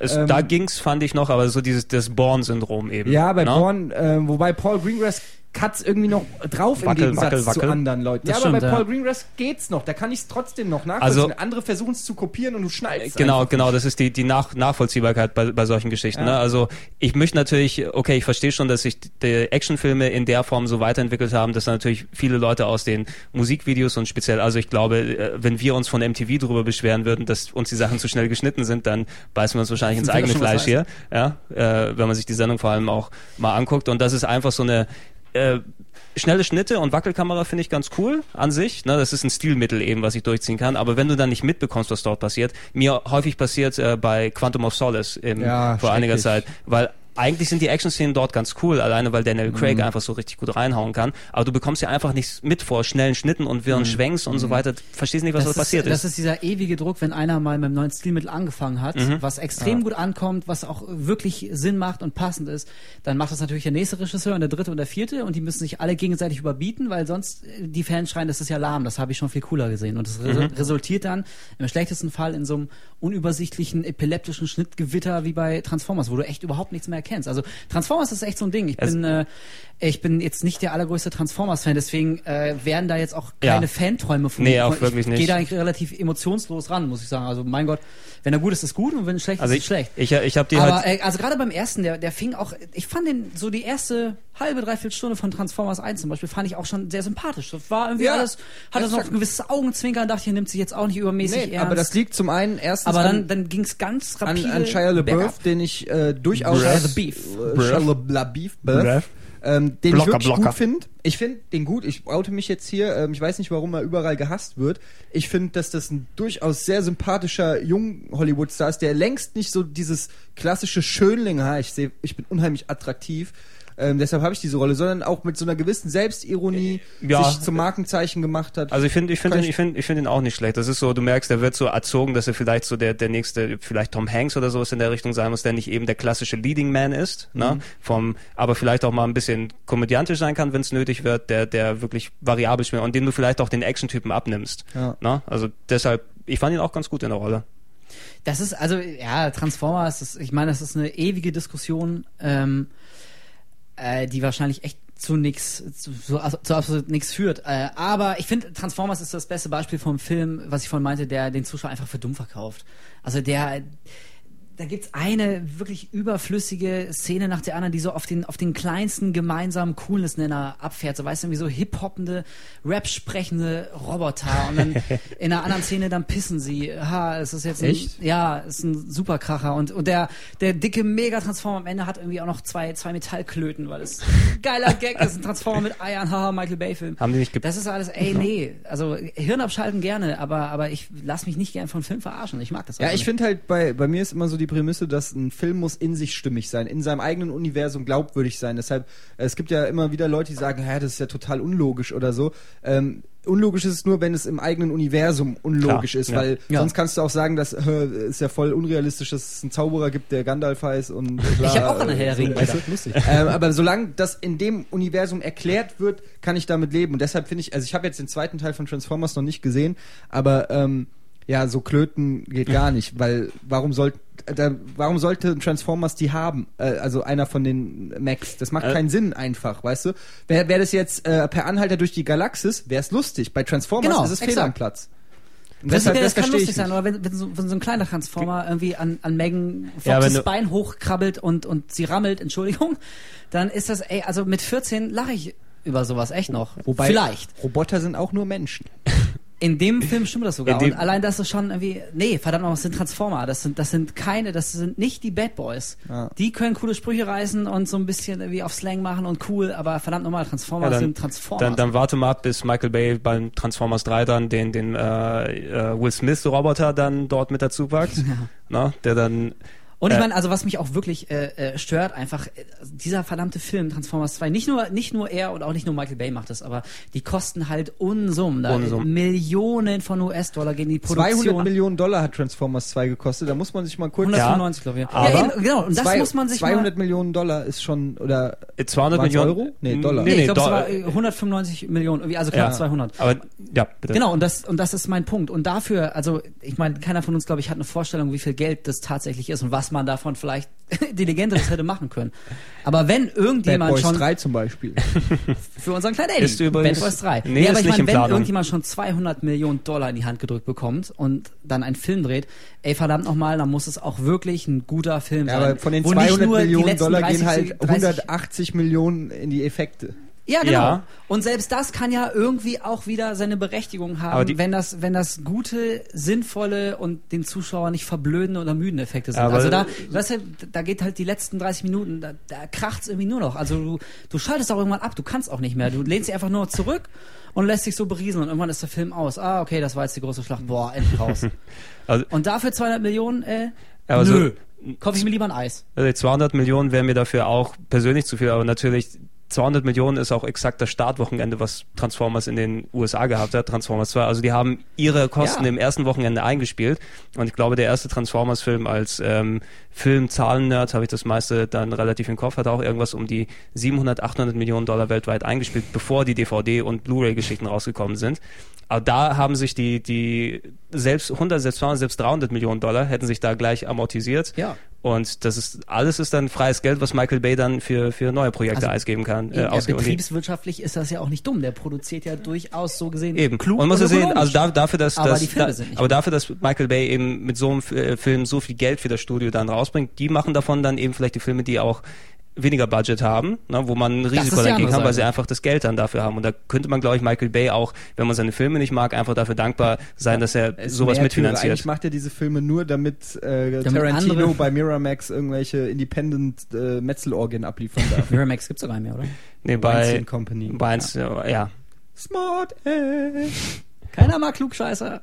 Fiel mir gerade so ein. Also bei, bei, beim Thema Transformers, natürlich, äh, Transformers wurde, äh, ist ein Trend, äh, der sich auch schon seit Jahren dorthin zieht, dass viele Kinofilme sich einfach mal auf Serien äh, stützen, wo du eben als, als Produzent dir wahrscheinlich denkst, das haben sich irgendwelche Leute im Fernsehen mal angeguckt oder auch nicht, aber der Name ist bekannt, also lass mal einen Film drumher drehen. Transformers hat sich angeboten als Action-Kinderserie, da kannst du eben viel Bum-Bum draus machen. Demnächst kommt ein weiterer Film in die Kinos von einem anderen großen Sommerfilmregisseur und der heißt sogar Sommer im Namen, Steven Sommers. Der macht nämlich äh, G.I. Joe, bringt er ins Kino. Steven Sommers muss man vielleicht sagen, äh, wer ihn nicht kennt, der Regisseur von Die Mumie. Der Regisseur von Die Mumie. Und, das- Achtung, Trommelwirbel, Van, Van Helsing. Van Helsing. Genau das ist der Grund, warum ich ihn auch nochmal ansprechen wollte. Die Mumie, glaube ich, äh, kann man sich darauf festlegen, die waren ja ganz okay. Nein. Oder? Ne? Nein. War's nicht? Schrecklich. Mu- Mumie fand ich Das, das, Ihr äh, verdammten Brandon Fraser Fanboys. Ich mag ihn auch. Das, Das- ändert nichts daran, dass die Filme von der Hölle kommen. das Oh. ist echt witzig. Ich sehe mich in einer Position, die mich selbst überrascht. Denn ich muss jetzt mal die Mumie verteidigen. Ich finde, Ja? ich mag die Filme. Da, das ist für mich so, das ist der Inbegriff eines Genau. schönen, netten Blockbusters. Nee. Der, der nimmt sich nicht ernst, der hat ähm, eine Geschichte, der man folgen kann, wenn man sich darauf einlässt. Das ist halt, das ist ein einziges großes Popcorn-Märchen. Das ist natürlich Quatsch. So, die Mumie kommt wieder um Eben, ich finde Fraser ich find und so. den, ich find den ersten aber noch sehr finde sympathisch. der, der ist spannend, der ist, obwohl, ma- man muss aber einschränken, die Mumie 3, letztens hier Ja, gerade mal des Drachenkaisers, der war wieder scheiße. der war echt richtig schlecht. Also ich fand auch schon den zwei, also den ersten, den lasse ich euch, den will ich euch nicht nehmen, weil auch Brandon Fraser einfach super sympathisch, ich mag den sehr. Aber ähm, erstens mal effektemäßig katastrophal und zweitens storymäßig wirklich schlecht. Einfach eine lame Version von Indiana Jones und die Nachfolger inklusive den The Rock äh, ähm, Also hier Spin-off ja, Scorpion King. Also den hat er nicht mehr gedreht, glaube ich. Kotze. Ja, aber okay, ähm, wo, was war der Punkt, wo ich jetzt nochmal darauf hinaus Van wollte? Helsing, genauso Van Helsing, ja. Das, äh, der ist wirklich Van scheiße. Helsing. Ich glaube, Oder- da sind wir uns auch echt alle einig. Der Genau, ist das, Dreck der Hölle. das, das war vor allem auch Van Van Helsing eine Geschichte, also unabhängig jetzt so die Mumie natürlich, ich glaube, da pflichtet der Wolf wahrscheinlich auch bei der erste Film, ich finde den auch persönlich gut, aber zweiter, dritter, das geht eben progressiv runter, was Effekte, was Inhalt und so weiter angeht, fand Ich ich, immer so ja. ein bisschen runtergehen und ähm, auch wenn Steven Sommers den gemacht hat, Van Helsing war ein Film, auf den ich mich tierisch gefreut habe, wo er einerseits als als äh, alter eben äh, Horrorfilm sonst was Fan, vor allem wenn du dann die ganzen coolen Monster von damals mit äh, Dracula und äh, hier äh, Dr. Frankensteins Monster. Frankensteins Monster, äh, Mr. Hyde und Dr. Jekyll und so weiter. Und und dann kommt äh, der Schauspieler, der quasi die sich in den letzten Jahren als, als der, der super duper Action-Schauspieler etabliert hat, Hugh Jackman, Wolverine, kommt an und der spielt Van Helsing und tritt gegen alle Monster aus der Kindheit mit einem riesigen Hugh Budget. Jackman ist auch ein Arschloch. ja, Alter. Ich, schon, ja, nee, aber schon. Echt? Voll. Aber ich meine, ey, schon bei Hugh Van Jackman Helsing, ist super. Welche, wo denn? Der ist so gut. Wo? Bei Van Überall. Helsing, was, was da schon genervt hat, ist, dass, Van dass er Helsing quasi Dreck. seine, X-Men Dreck. Was? Also, Echt? Bis auf den ersten. Nee, bis auf den dritten Ich sind die fand, gut. Ja, eben. Ich Ja, fand sogar gut, den der zweiten zweite X-Men ist fand ich auch- besser als den ersten. Ja. Der zweite, okay, der zweite ist auch noch okay, aber es ist eigentlich das gleiche wie der erste. Das ist doch ke- der dritte keiner. ist auch richtig mies. Wolverine, boah. Ja, ja, okay, da, Wolverine- da, darüber brauchen Ja, wir nicht mehr sprechen. Was ist denn Hugh Jackman dann cool? Hugh, Hugh Jackman ist ein guter Schauspieler. Ja, Ja. Äh, könnte ich jetzt auch nicht so unterschreiben. Und zumal äh, das große Problem, was ich äh, mit ihm bei Van Helsing hatte, ist wie so oft, dass er quasi einfach sein, sein, seine Wolverine-Tour abzieht, nur dass er bei Van Helsing keine, keine Krallen hat, sondern einfach einen Schlapphut und so eine äh, Bolzen verschießende Armbrust. Aber trotzdem Hugh macht er halt, Jackman. Der stellt halt, der ist so ein bisschen das Tom Hanks-Phänomen. Der stellt einfach auf Autopilot und ist halt Hugh Jackman. Nein, jeder, jeder ihr verwechselt cool. was. Wolverine ist ein, ex ein extrem geiler Charakter. Und Ja, natürlich, Hugh ja. Jackman happens to look like him. Äh, Ja, da hat's- da hat's Hugh gut- da Jackman hat's gut sieht einfach ein zusammengepasst. bisschen, sieht einfach tatsächlich ein bisschen so aus. Aber er ist halt trotzdem ein Drecksschauspieler, der nichts kann und auch noch keinen richtig coolen Film abgeliefert hat. Meine, also einen, der wirklich getragen, der, der wirklich getragen wird äh, von ihm als, als Schauspieler. Prestige halte ich für überbewertet. War das nicht Okay. der. Ach nee, was, Meinung? was, was war der Film, wo er mit einer Blase durch den Weltraum geflogen ist? Ach, das, ah, wie hieß er denn mal? Ah, dieses verschwurbelte Science-Fiction Hier, Arono- Aronofsky. Äh, Darren Aronofsky, genau, wie, äh, verdammt, wie hieß denn dieser Film, ey? Na, Äh, The Fountain, The Fountain. The Fountain. genau. Ja, richtig. Jack Ja, also ich Jackman. muss auch, ich kann, ich kann auch diese, diese völlige Hysterie für Hugh Jackman auch nicht nachvollziehen. Ich halte den auch für. Ich finde ich find den super der hat, sympathisch der hat, als äh, Typen. Ja, sympathisch und der hat auch Charisma, der hat, der hat Ausstrahlung, das heißt aber nicht, und der dass hat er ein auch guter Kate und Leopold hat er auch. Hat er. Ja. Ja, Kate, also bitte, sind wir schon im Bereich von Kate und Leopold? Ja, wenn wir von Hugh wie, Jackman wie tief sind wir von Van Helsing nochmal runtergesunken? Ja, Kate und Leopold, 2001. Ja. Hat er gespielt den Leopold. Wer, wer hätte Ja, das? ach, Überraschung, Überraschung. Kate. Aber, Nee. es war, aber äh, um auf Van Helsing zurückzukommen, ich hatte mich drauf gefreut, auch anscheinend als einziger hier, der Hugh Jackman mag. Äh, und ähm, dann kam ja Van Helsing und das war schon sehr Grauenhafter Film, fast Ja, so schlimm wie ganz schlimm. Underworld. ja Underworld war auch wieder ein Schlag ins Gesicht. ja und beide Filme mit alles Kate so low budget, ne? also was heißt low budget, da merkst Ja, du nicht nicht so. Fließband Blockbuster-Arbeit. Eben, genau, so, so uninspiriert, einfach immer so auf Nummer sicher setzen, nochmal eine coole Action-Szene und dann, dann geht er halt nochmal zur Waffenkammer und lässt sich mit den coolsten Waffen ausrüsten und schwingt er sich nochmal am Seil über die ganze Szenerie und das ist alles so cool. und es hat auch ist, genau wie du gesagt hast, so vom Fließband. Das ist so nach Schema F, was müssen wir abhaken, um einen coolen action Ja, vor allen Dingen, du kannst die gesamte Struktur des Films lässt sich schon, du weißt genau, wann der Höhepunkt kommt, dann Ja, kommt genau. die dramatische Szene, dann äh, muss er wieder, dann kommt der Showdown, es ist so, dann kommt hier ein cooler Spruch, dann kommt da die Frauenszene. Genau. Das ist alles Der nach Schema Bösewicht ist F, auch noch es nicht ist tot. null überraschend für, das ist wirklich was für Zwölfjährige, die noch nicht äh, viel Filme gesehen haben, aber für jemand, der sein ganzes Leben lang Ja. irgendwie fast jeden Actionfilm gesehen hat, ist es einfach nur zum Kotzen. eben und Genau, das ist so oft das Problem. Und ein weiteres Problem ist, dass ich sowohl Underworld wie auch Van Helsing wieder einfach zu ernst nehme. Ja. genau Sol- das solche, ja. solche Filme, da, also wenn du Exakt. da, Was- wenn du da wirklich mit so einer, mit so einer knallharten Verbissenheit rangehst und jetzt wirklich einen echt coolen Monster-Action-Film drehen willst, mit Van Helsing in der Titelrolle Hugh Jackman, dann wird es Was- gen- fast immer scheiße. Genau, was- also was- was, was erwartest war- du denn? Das, ist, das kann man doch nicht ernst nehmen und so sollte man es auch rüberbringen, nämlich nicht ernst. Genau, was vor allem bei, bei sich, bei Van Helsing sich eben wirklich durchzieht. Du würdest eben denken, dass du, äh, die Filme, die dort als Vorbild genommen wurden, die hatten ja teilweise auch wirklich so ein kleines Augenzwinkern dann dabei. No? Äh, es, also es war ja nicht immer die, die super knallharten Horrorgeschichten mit dem Dracula oder mit dem Frankenstein. Wenn du die, wenn die zusammengekommen sind in einem Film, dann war es eben nicht bierernst meist. Ne? Und hier hattest du eben Ja. ähm, den großen Monster-Horror äh, Clash. äh, 2001 oder wann es rausgekommen ist und du hattest dann teilweise eben die Comedy, die dort drin war, wurde dort äh, reduziert auf die Sidekicks von Van Helsing, irgend so den, den Glatzenmönch oder sowas. Ja, eben. Schlechte One-Liner. Es hatte den schlechtesten Dracula aller Zeiten. Also Ich erinnere ich, mich schon gar nicht mehr. ja, Das siehst war du? dieser, wer war's denn noch gleich? Ich weiß es- mit Rocks, Bill Rock- ich weiß es nicht mehr, der war aber so- so, ein- so ein der war so schrecklich. äh, Einzig Gute, was ich dem Film dann äh, anrechnen kann, ist, äh, da hat, glaube ich, äh, dann jeder auch mal gemerkt, wie gut Kate Beckinsale aussieht. Das habe ich vorher Naja, nämlich... war ja allgemein die bekannt. auch in- Ja, aber war die- nicht die- in Underworld? Nee, war Die, die war Auch die war auch in auch in Underworld. Das müsste ja auch einen Tacken, Tacken danach gekommen sein. Die sah, ich fand damals, die sah komplett anders aus als damals bei Pearl Harbor. Da ist mir sie noch nicht so sehr aufgefallen. Nö, da war mehr so Bieder und Genau, halt Bieder Backen, und, also und dann kommt und dann kommt Van Helsing Bada Bing. Ne? Ja. Ich finde, Van Helsing ist immer noch das perfekte Beispiel, wenn man ihn noch nicht gesehen hat. Man sollte ihn sich mal angucken. Man merkt nach fünf Minuten schon, dass mit diesem Film irgendwas nicht stimmt. Es gibt so Filme, die, da weiß man nach fünf Minuten, Alter, der ist richtig scheiße. Der wird auch nicht mehr besser. Man kann auch nicht ganz genau sagen, woran es liegt. Irgendwie der ist, der ist komisch geschnitten und, und die, die, die Dialoge Jackman. sind irgendwie schlecht rübergebracht oder die Musik passt nicht. Der Einstieg ist lahm. Das ist so ein, so ein klassisches Beispiel, der von vorne bis hin, ich sag mal, Epic Fail. Ey, Epic Fail ist einfach Hugh Jackman. Ich sag's euch jetzt, Alter. der Typ wird niemals einen geilen Actionfilm machen. Niemals. Nie. Gebe ich Ja. euch hier schwarz auf weiß, weil der Typ das Gegenteil von einem Badass ist. Der, der ist ein Lame-Ass. Das Gute ist, das Zitat können wir einspielen, wenn ein neuer Super-Duper-Blockbuster mit Hugh Jackman kommt, wo alle... Tarantino wird niemals einen Film drehen, wo äh, Hugh Jackman eine Rolle spielt. Tarantino Ja, dreht hoff, ja auch hoffe ich, hoffe ich auch. Ne? Ich, ich will ja auch einen guten Film mit Hugh Jackman haben. Oh, oh, oh. Das ist aber jetzt sehr dünnes Eis.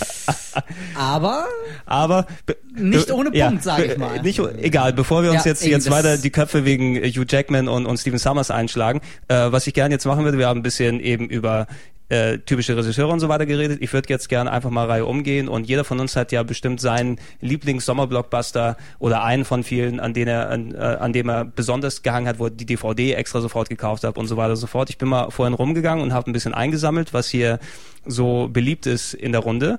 Und, ich äh, bin ja mal gespannt. Ich bin oh, habt ihr das gehört? Das war unsere ganz schreckliche Ja, Klingel. das war- die geht hier alle paar Minuten Die los. geht hier alle paar Minuten, ist auch sehr merkwürdig, dass mitten ins, ins Gesprächs- und Konferenzzimmer, wo wir die Dinge abhalten, die Klingel für draußen steht. Ja, als ob wir hier nichts Besseres zu tun hätten. Ähm, ich würde ich würd gerne anfangen, Eddie, äh, Mhm. du hast mir vorhin genannt, einer deiner Lieblings-Sommer-Blockbuster, Star Wars Episode 3. Ähm, ja, äh, muss ich auch ganz ehrlich zugeben, habe ich in Amerika, in LA gesehen, in einem IMAX-Kino, Mhm. äh, am Tag, als er rauskam, was für mich auch vielleicht deshalb Das Erlebnis. ein prägendes Erlebnis war, weil ich äh, den halt mit den ganzen Ami-Fans gesehen habe, die wirklich dann, äh, wie das Klischee so will, mit Kostüm und äh, Plastiklaserschwert im Publikum saßen und dann kam halt die Rolling Credits äh, ne, und die Leute sind abgegangen, du hast eine Gänsehaut gekriegt. Also da war natürlich auch viel Vorfreude, die dann da mitgespielt hat. Prinzipiell muss ich sagen, ähm, ich muss weiter ausholen. Episode 2, das Ende, war das Beste am gesamten äh, Film, als diese Raumschiffe, die dann schon äh, so ein bisschen wie Sternzerstörerform hatten, in die Luft gegangen sind. Das war für mich so ein Magic Moment von dem Film, wo ich Gänsehaut gekriegt habe und gedacht habe, okay, jetzt fängt der Film an cool zu werden und dann war er zu Ende. Und äh, ich habe mich halt vor Episode 3 auch informiert und so. Ähm, und ich war mir eigentlich sicher, dass, dass sie vieles besser machen werden, weil es die letzte Chance für George Lucas sein wird, dieses Franchise oder dieses neue Franchise mit den drei Teilen nicht komplett in den, äh, In den ja, Arsch zu reiten, wie ja, man so in, schön in, sagt. In, in, den, in den Sand zu setzen. Und ich ähm, finde, Eddie hat schöner ausgedrückt. ganz ehrlich, ich war sehr zufrieden. Ich fand allein schon die erste Szene von Episode 3 gigantisch. Und ich, äh, man muss einfach mal objektiv sehen, was der Film wirklich auch richtig macht und mal den ganzen Star Wars Fan-Hype weglassen. Die erste Szene, wo du ähm, Luke und Anakin fliegen siehst in diesen äh, Dingern und dann geht die Kamera nach oben, quasi Vogelperspektive und zeigt, dass unter denen eine riese, ein Weltraumkrieg par excellence stattfindet und sie fliegen erst aus der vermeintlichen Idylle direkt runter in dieses Getümmel und die Kamera bleibt dran ohne Schnitt und geht direkt in die Action rein. Ey, ich saß einfach nur mit Kiefer unten, ähm, da dann, dann Darth Grievous fand ich geil. Man Echt? merkt nicht eine Sekunde lang, dass das CGI ist, meiner Meinung nach. Das könnte auch eine Figur sein. Ähm, oder äh, richtig geil integriert. Du, nimmst, du merkst nicht, dass da gerade komplette computeranimierte Dinge ähm, mit echten Menschen interagieren, meiner Meinung nach. Ähm, dann das Ende war, wie ich es mir als äh, Star Wars-Fan vorstelle, der Kampf, okay, manche Sachen sahen ein bisschen blöd aus, wie sie über diesen Teilen dann über die Lava geflogen sind. ja, aber trotzdem, ich fand, ich fand geil, dass Anakin Skywalker die ganzen kleinen Jedi-Kinder gekillt hat. Das hätte ich niemals zugetraut. Das fand ich so krass. Ich war richtig geschockt. Ich konnte es nicht glauben. Ich fand auch Anakin glaubwürdiger als Arschloch äh, in dem Film. Ähm, was mich wirklich gestört hat, war die Szene mit, sie hat den Willen zu leben verloren, die Szene, die Ja. sie Gott sei Dank bei Robo Chicken ähm, auch verloren hat. Ähm, äh, bei Robo Chicken Star Wars äh, äh, Episoden haben sie das sehr schön verarscht. Wer es ähm, Wer es nicht kennt, sollte es unbedingt gucken. Wo, Robot dann Chicken der, ist sowieso wo, wo dieser Medizin, wie heißt dieser Medizin, dieser Medizinroboter der Runde aus dem ersten Genau, Teil, ja. fliegt dann da rein und sagt so, äh, quasi sinngemäß, wie sie hat ihr Le Lust zu leben verloren. Wir haben ihr Equipment für 10 Milliarden Leute, wir haben ihr den Death Star gebaut und so weiter und sie verliert einfach den, den, die Lust am Leben. Was soll das denn für eine Scheiße? Belebt sie wieder. Also regt sich voll drüber auf. Fand ich sehr lustig. Ähm, und dann die Szene, wo, ähm, wo Darth Vader dann äh, geschaffen wird, fand ich noch sehr geil, wo er dann die äh, zum ersten Mal, du hörst dieses Atmen, das berühmte Darth Vader röcheln und dann kommt er raus und dann sagt ihm der Imperator, äh, sagt ihm Palpatine, dass äh, halt hier Padme ähm, gestorben ist und er sie umgebracht hat und dann macht er diese ganz theatralischen Move nach vorne. Nein! Wirklich wie, wie, in, der, wie in der größten TV-Spielfilm-Verarsch-Werbung, ja, wo Film, Filmfan, Wir lieben nein, Filme. lass mich zurück, ja. ähm, also wirklich dieses, dass er sich getraut hat, dieses Klischee so sich selbst ernst nehmend da einzubauen, da war ich ein Stück weit geschockt.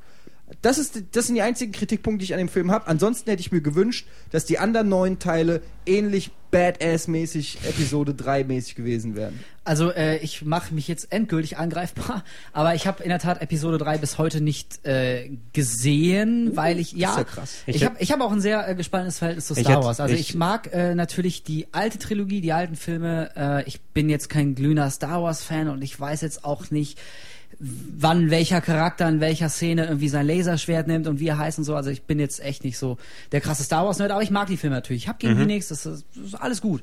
Dann kam allerdings irgendwann äh, The Phantom Menace, ich glaube 99 war das, Episode 1. 97, glaube ich. Ähm, und gucken. also auch wenn ich, wenn ich Nee, Phantom emotional Menace kam 99. Echt? meine ich ja, So spät? 99 glaube ich. Ja, ich glaube auch. Ähm, Ach, die ja, und da waren- war okay, ich wirklich, ähm, also auch, auch und vielleicht gerade als Nicht-Star Wars-Fan war ich echt geschockt über diese seelenlose, kindische, mies gespielte und überhaupt teilweise echt strecken, streckenweise gehend langweilige Trickorgie. Also ich fand Episode 1 richtig scheiße. Ich war absolut entsetzt. Mhm. Allein, ich meine, äh, ne, natürlich Ja, miese, miese In-Bed-Movie today.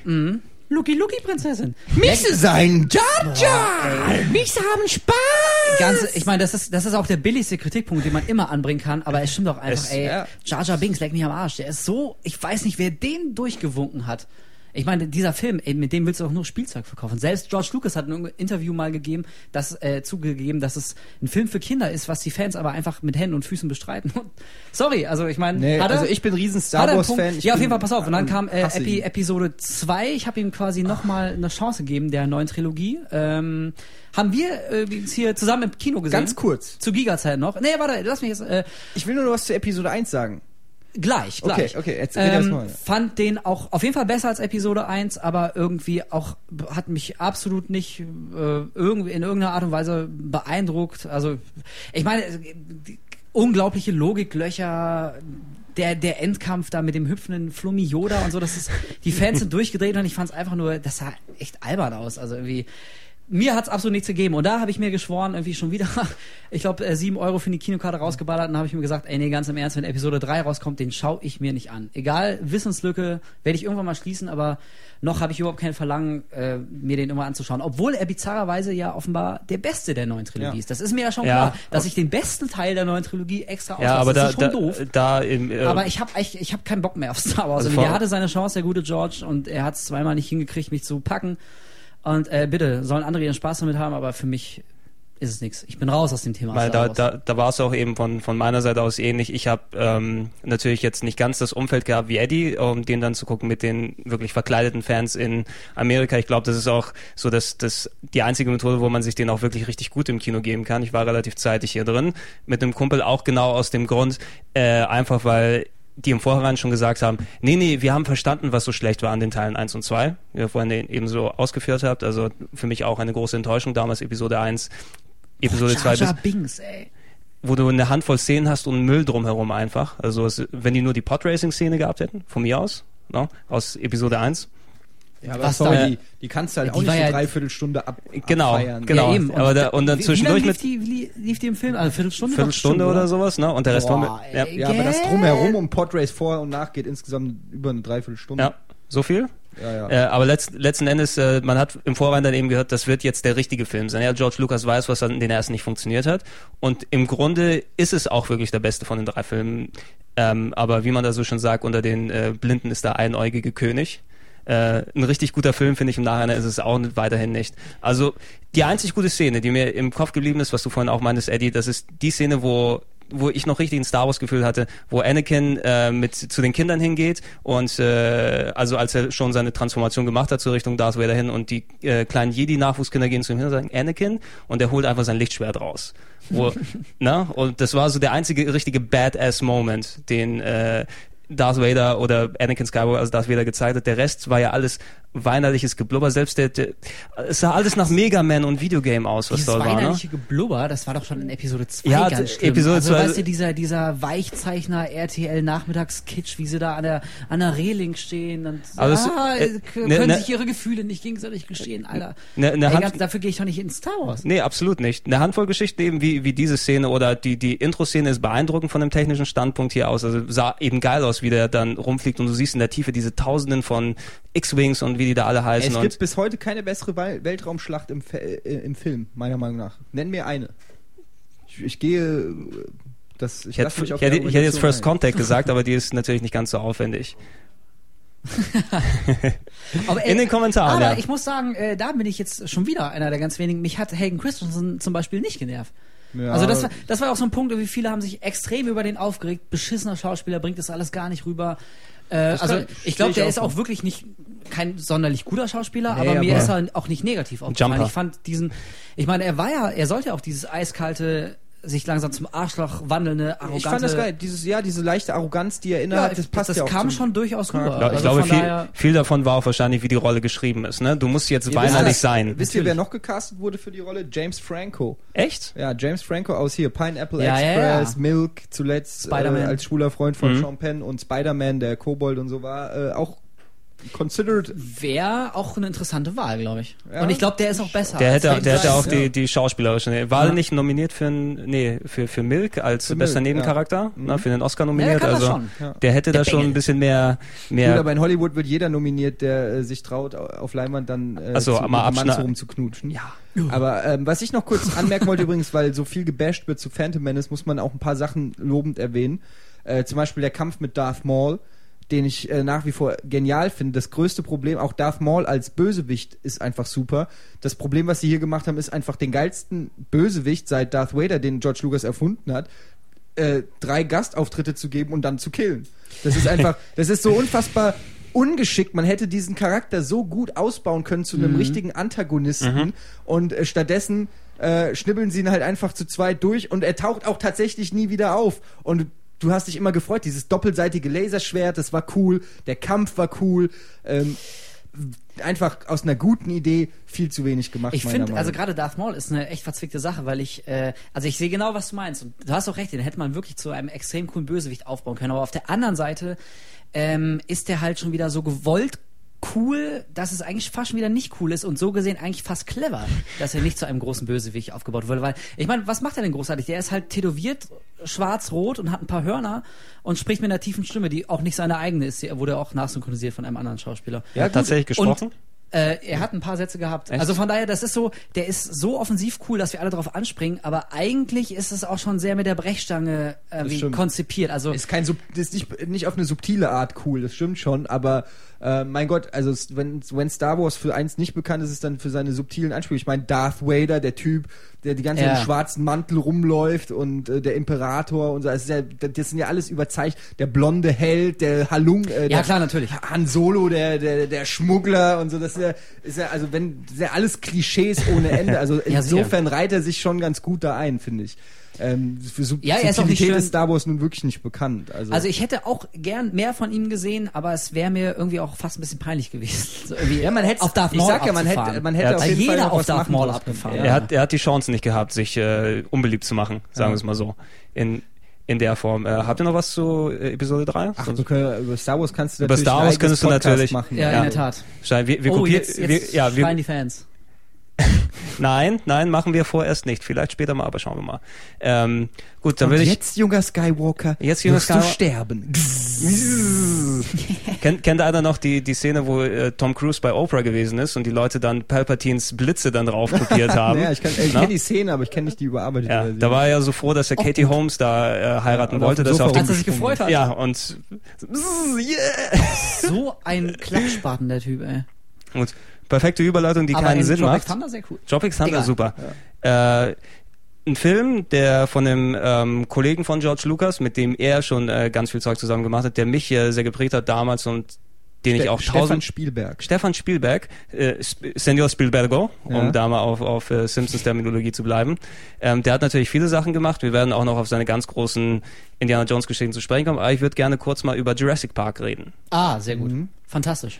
Jurassic Bitte. Park. Jurass ja, wer will anfangen? Ja, ich, Fang ich, doch mal- an, du hast ich, doch das Thema Gregor. ich, angeschnitten. fang's, ich hab's doch mal angeschnitten, dann weiter. Jurassic Park, äh, natürlich ähnlich wie man wie wir es bei, bei den ähm, Emmerich-Sachen angesprochen haben, auch, glaube ich, damals mit dem guten Trailer da gestartet, oder? War's, äh, Ich weiß gar nicht mehr, wie der Trailer Genau. war zu Jurassic Ich Park. auch nicht. ich war, ich war, ich kann mich nur noch erinnern, dass ich auf jeden Fall sehr gehypt war für den Film. Also muss es Ja, wohl einen guten Trailer Fall. die gegeben ganze haben. Welt war doch im Dino-Fieber. Du warst aber auch deshalb gehypt, weil Jurassic Park der erste richtige CGI-Film äh, äh, Film war, wo zum ersten Mal CGI-Effekte richtig Nach Terminator benutzt wurden. 2, oder? Genau, nach Terminator Eben. 2, aber da Der war war ja wirklich nur diese Transformation vom T1000 Ja. und äh, da wurde es halt auf was komplett Neues ähm, gehievt, was man auch als äh, äh, schon, wo man einen Vergleich in der realen Genau, Welt hat. genau, quasi. wo- okay, wir haben du- jetzt alle noch keinen T-Rex. Ja, ja okay, genau. Das, das war auch eine der Sachen, äh, worauf ich auch noch zu sprechen kommen werde, ist eben, warum das so gut in dem Film funktioniert hat und warum ich denke, dass Jurassic Park heutzutage noch besser als CGI-Film aussieht, als viele Sachen, die du heute siehst. Ist auch so. Ähm, Ja. Wenn heute was mit CGI dann gemacht wird, du hast dann natürlich irgendwelche Leute, die durch die Luft fliegen, irgendwas explodiert, da werden unwirkliche Kamerafahrten gemacht, weil das gerade mit CGI möglich ist. Und das wirkt alles so speziell, wie wir es bei Star Wars eben auch hatten, da stehen Leute in Greenscreen und da wird was dazu ge gemacht und es sieht so gewichtslos aus und du hast einfach kein, kein Gefühl für das Zeug. Und bei den äh, Dinosauriern, die dort gemacht wurden, natürlich Jurassic Park geht eben darum, dass auf einer Insel dann Dinosaurier gezüchtet wurden. Wir haben natürlich, äh, Dinosaurier kennen wir, aber Dinosaurier haben kein reales Äquivalent in der Form, weil die Bilder, die wir von Dinosauriern kennen, das ist ja alles gezeichnet oder ausgedacht. Also wir wissen, wie ein Mensch aussieht, zum Beispiel. Da merken wir natürlich, wenn Ah. der schlecht gerendert ist, das ist nichts was. Aber wir wissen nicht exakt, wie. Ich muss äh, ganz kurz für die World natürlich. of Warcraft-Spieler das kurz erklären, wie ein Mensch aussieht. ja, oh, okay. Äh, guckt mal aus dem Fenster und wenn da eine Spiegelung drin ist, dann Hörst du den Alter. Donner? auf jeden Fall El ist Tormente. Ju Äh, Ju ja, Entschuldigung. Ju Jurassic Park, du hattest die, die Geschichte eben, dass dort das erste Mal wirklich CGI gemacht wurde. Du hattest ähm, Steven Spielberg, der natürlich, also zu heutiger Zeit kannst du ja noch genauso fast schon behaupten, der fast schon nichts falsch machen kann. Na, Indiana Jones viermal für viele Leute ausgenommen. Kann er schon. Ja, aber, zu, aber zu, zu, zu der damaligen Zeit, Spielberg seit 20 Jahren, alles, was er gemacht hat, konntest du dir eigentlich angucken. Das war geil. Ne? Also Von- das ist das ist ja auch immer so ein Argument. Also äh, in den letzten Jahren ist es ja sehr in Mode gekommen, äh, Spielberg scheiße zu finden und zu bashen, weil er irgendwie nur äh, nicht Ja. nur, aber aber viele so Mainstream-taugliche, auch auch familienfreundliche Filme macht und ohnehin nur so äh, sehr schön durchkomponiertes, aber irgendwie inhaltsloses äh, Kino. So Findest du? Also sowas Nee, finde ich nicht, aber, Ja. aber liest man ja in den letzten Jahren äh, immer, immer mehr, also dass, dass sich große Fanscharen langsam von Spielberg abwenden. Kann ich nicht verstehen, weil Verstehe ich welchen nicht. Ja, Regisseur auf. kann man denn sagen, der es schafft, Schindlers Liste und War of the Worlds zu drehen? Ja, Eben. eh, eh, also ich wollte auch gerade Sp äh, Spielberg verteidigen. Zum Beispiel äh, in dieser einen Szene in Jurassic Park. Ich finde, das Mhm. ist eine eine der der besten und man kann perfekt ja nicht steigern, aber der perfektesten Mhm. Szenen in der ganzen Filmgeschichte. Nämlich als äh, die beiden Forscher, das Pärchen Sam Neill und äh, Äh, Laura? Dern. Laura, Laura Dern, Dern. danke. Äh, als sie das erste Mal die lebenden Dinosaurier auf der Insel sehen. Weißt du, Sam, Sam Neill guckt schon so aus dem Autodach und nimmt die Brille ab und ist völlig geschockt und kann gar nicht sprechen, weil er nicht glauben kann, was er sieht. Und Laura Dern fummelt auch in irgendwelchen Blättern rum und checkt überhaupt nicht. Und er dreht langsam nur ihren Kopf nach links und dann sieht sie es auch und ihr bleibt auch der Mund offen stehen und keiner kann was sagen.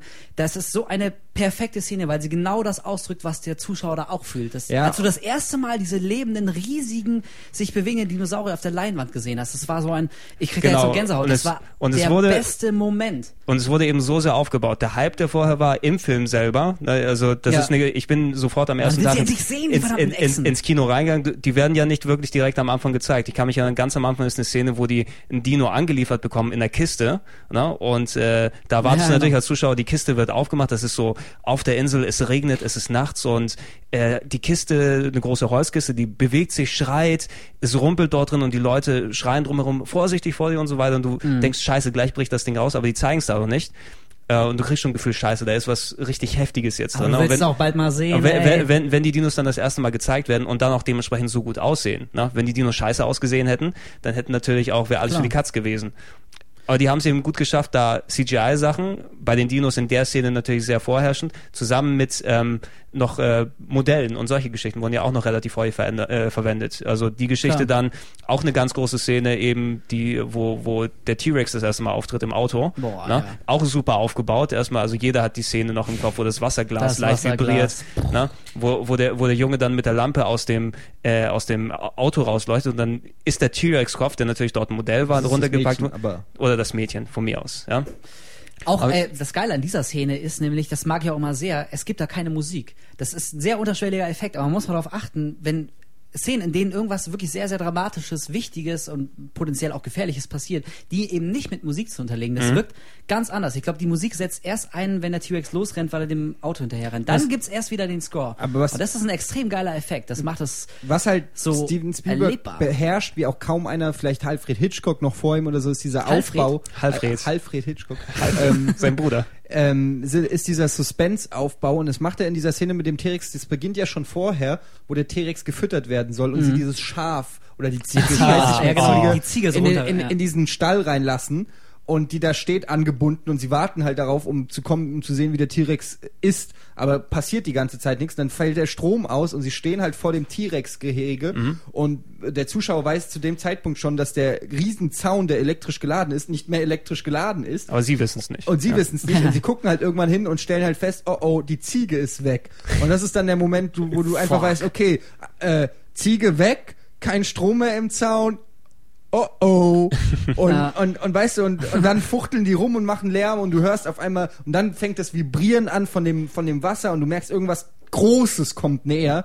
Und ähm, das ist halt so dieser typische Steven Spielberg Aufbau. Und bis dahin warst du schon so angefixt. Du wurdest davor, dürftest du die Brontosaurus mal sehen, den Triceratops, Den Kranken, ja, genau. Äh, Oh, Diese die riesigen riesige Berg Scheiße. Kackhaufen. Genau. Äh, also du durftest eigentlich alles sehen, aber im Prinzip war dir von Anfang an klar, okay, ich will den fucking T-Rex sehen und zwar Mhm. jetzt. Und es ist so schön, wie Steven Spielberg das äh, in Szene setzt und das kann er halt einfach, ähm, muss man einfach sagen. Und die CGI-Effekte auch heute eben noch ähm, wirklich gut. Supergeil. Und wie alt ist der Film? Der Film 94 ist er. Ja, noch. 15 Jahre mein her. Gott, ey. 94. Muss man sich überlegen. 15 Jahre und dem ist eben trotz der vielen Versuche in der Hinsicht vor allem, weil die Dino-Welle ja damals los, losgetreten wurde, damit mit Sequels, mit äh, ich glaube damals gab, ich habe sogar irgendwelche Zeitschriften gesammelt, wo du dann Infos über die Dinos dir dort rausreißen konntest und einen großen Hefter dir dann einheftest. Das war ja überall damals, ne? Hattest du denn nicht noch die alten Was ist was Bücher?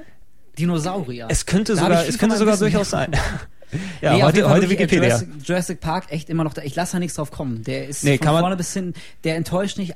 Auch als der T-Rex kam, diese Ja. Szene. Als er dann auch kam, ich meine, da, da kann man auch sehr tief fallen. Wenn er dann endlich auf der Leinwand auftaucht, ist auch die Gefahr sehr groß, dass die Hälfte der Zuschauer enttäuscht ist, weil es nicht halb so cool ist, wie sie sich alle gedacht Mhm. haben. Aber als er kam, ey, leck mich am Arsch. Das war einfach eine geile Szene. Das Es war der war geil. fucking T-Rex und da ist er endlich. Vor allen Dingen, die haben es ja auch geschafft, der T-Rex äh, stupst ja dann irgendwie das Auto, das auf dem Dach liegt, dann mit der Nase. Ja, genau, und Und, du das siehst so. richtig, wie es sich dreht und du denkst dir nur, wie machen die das? Weil du weißt, der ist, der, irgendwie ist der T-Rex aus dem Computer, aber trotzdem scheint er ja gerade da irgendwas umzustoßen. Es war schon wirklich wie ein Zaubertrick fast. Mhm. Und da muss man einfach nachträglich nochmal äh, Steven Sommers für Van Helsing in die Fresse hauen, weil der Film kam einfach sieben Jahre später und sieht in jedem Aspekt so viel Ja. beschissener aus, dass man sich wirklich fragt, okay, was habt ihr in den letzten sieben Jahren gemacht? Könnt ihr vielleicht eure Computer-Hardware auswechseln oder was ist hier los? Ja, Mhm. da, das ist etwas, was man sich einfach im Kontext, glaube ich, wenn man eben nicht zu der Zeit aufgewachsen ist, wo man diesen, diesen Wechsel mitbekommen hat, dass da erstmal CGI eingesetzt wurde. Die Sachen, die eben vorher als Effekte in Filmen drin waren, die waren eben auf Modelle und so weiter beschränkt. Du warst natürlich eingeschränkt, was sowas angeht. Es war einfach nicht möglich, einen Dinosaurier so zu animieren, so zu zeigen. Na? Und das war eben noch heutzutage ist es, jede bessere TV-Serie hat natürlich nicht in der Qualität Effekte, aber die kann dann sowas zeigen, weil CGI und, und Computer eben gang und gäbe sind. Damals gab es so einfach nicht. Es war einfach nicht möglich, es zu Ja. zeigen. Ne? Du hättest kein Modell dort hinstellen können, das diese Bewegung nachmachen kann. Und dir sind die Augen geschmolzen im Kino. Eben. Also von daher hatte Jurassic Park natürlich auch den Vorteil des ersten Films, der es ja, gemacht hat. Also aber auch der erste, wenn's, der es auch richtig Aber gut dann selbst- gemacht hat. ja. Da hast du gedacht, geil, jetzt geht's los. Und Ich dann, mag auch bei. Jurassic Park diese Szene, dieses Lehrvideo, in der erklärt wird, wie sie die Dinosaurier gemacht haben, mit diesem, dieser lustigen äh, Chromosomenkette, die das also erklärt. Äh, Und- mag, ich ich mag diese Szene, aber ich gucke die unglaublich gern. Auch dazu sei wieder Also gemerkt, auch ein Film ähnlich wie bei bei Armageddon, wobei ich die nicht in einem Atemzug eigentlich nennen will, aber auch wieder eine Szene, wo ich noch weiß, wo es im Spiegel und was weiß ich, ja gut, im Spiegel sehr übertrieben, wenn ich sagen würde, ich hätte damals den Spiegel gelesen. Ich behaupte es einfach mal, aber man weiß, dass dann wirklich darüber diskutiert wurde, ähm, ob das möglich wäre, theoretisch, ob man das machen könnte, das Blut von irgendwo einer im Bernstein gefangenen, äh, weiß ich nicht, äh, Mücke Mücke ich, die äh, Dinosaurierblut in sich gespeichert oder so. Also es ist auf jeden Fall schon eine, äh, gut, Michael Crichton gebührt dann wahrscheinlich der Respekt, der sich das ausgedacht hat, Das aber war aber- trotzdem ist eine geile Idee. Es war auch sehr, sehr anders, das Buch. Das habe ich Also im Nachhinein ohne- auch nochmal gelesen. Ja. Also war es storymäßig schon sehr umgerichtet. Ich bin mir nicht ganz sicher, welche Szenen sich überschnitten haben, aber es war schon anders vom Gefühl her, kann ich mich Also ich bin erinnern. auch kein Experte. Ich glaube, dass hab's diese Theorie ziemlicher Quatsch ist. Also in der Form geht's wohl nicht, aber trotzdem, für den Film hat super funktioniert. Ja, genau. Das war wieder so ein Film, da war die Prämisse auch, da muss man sich darauf einlassen, dass es wieder Exakt. Dinosaurier In sich geben kann. schlüssig. Genau, in sich schlüssig und auch überzeugend, logisch und nicht blöd rübergebracht. Übrigens fand ich im zweiten Teil eigentlich geil, auch wenn der zweite Teil mir nicht so gut gefallen hat, aber was ich geil fand ist, auch wenn es ganz schlimm erklärt wird in dem äh, Film, aber dass der T-Rex dann äh, in der Stadt ist.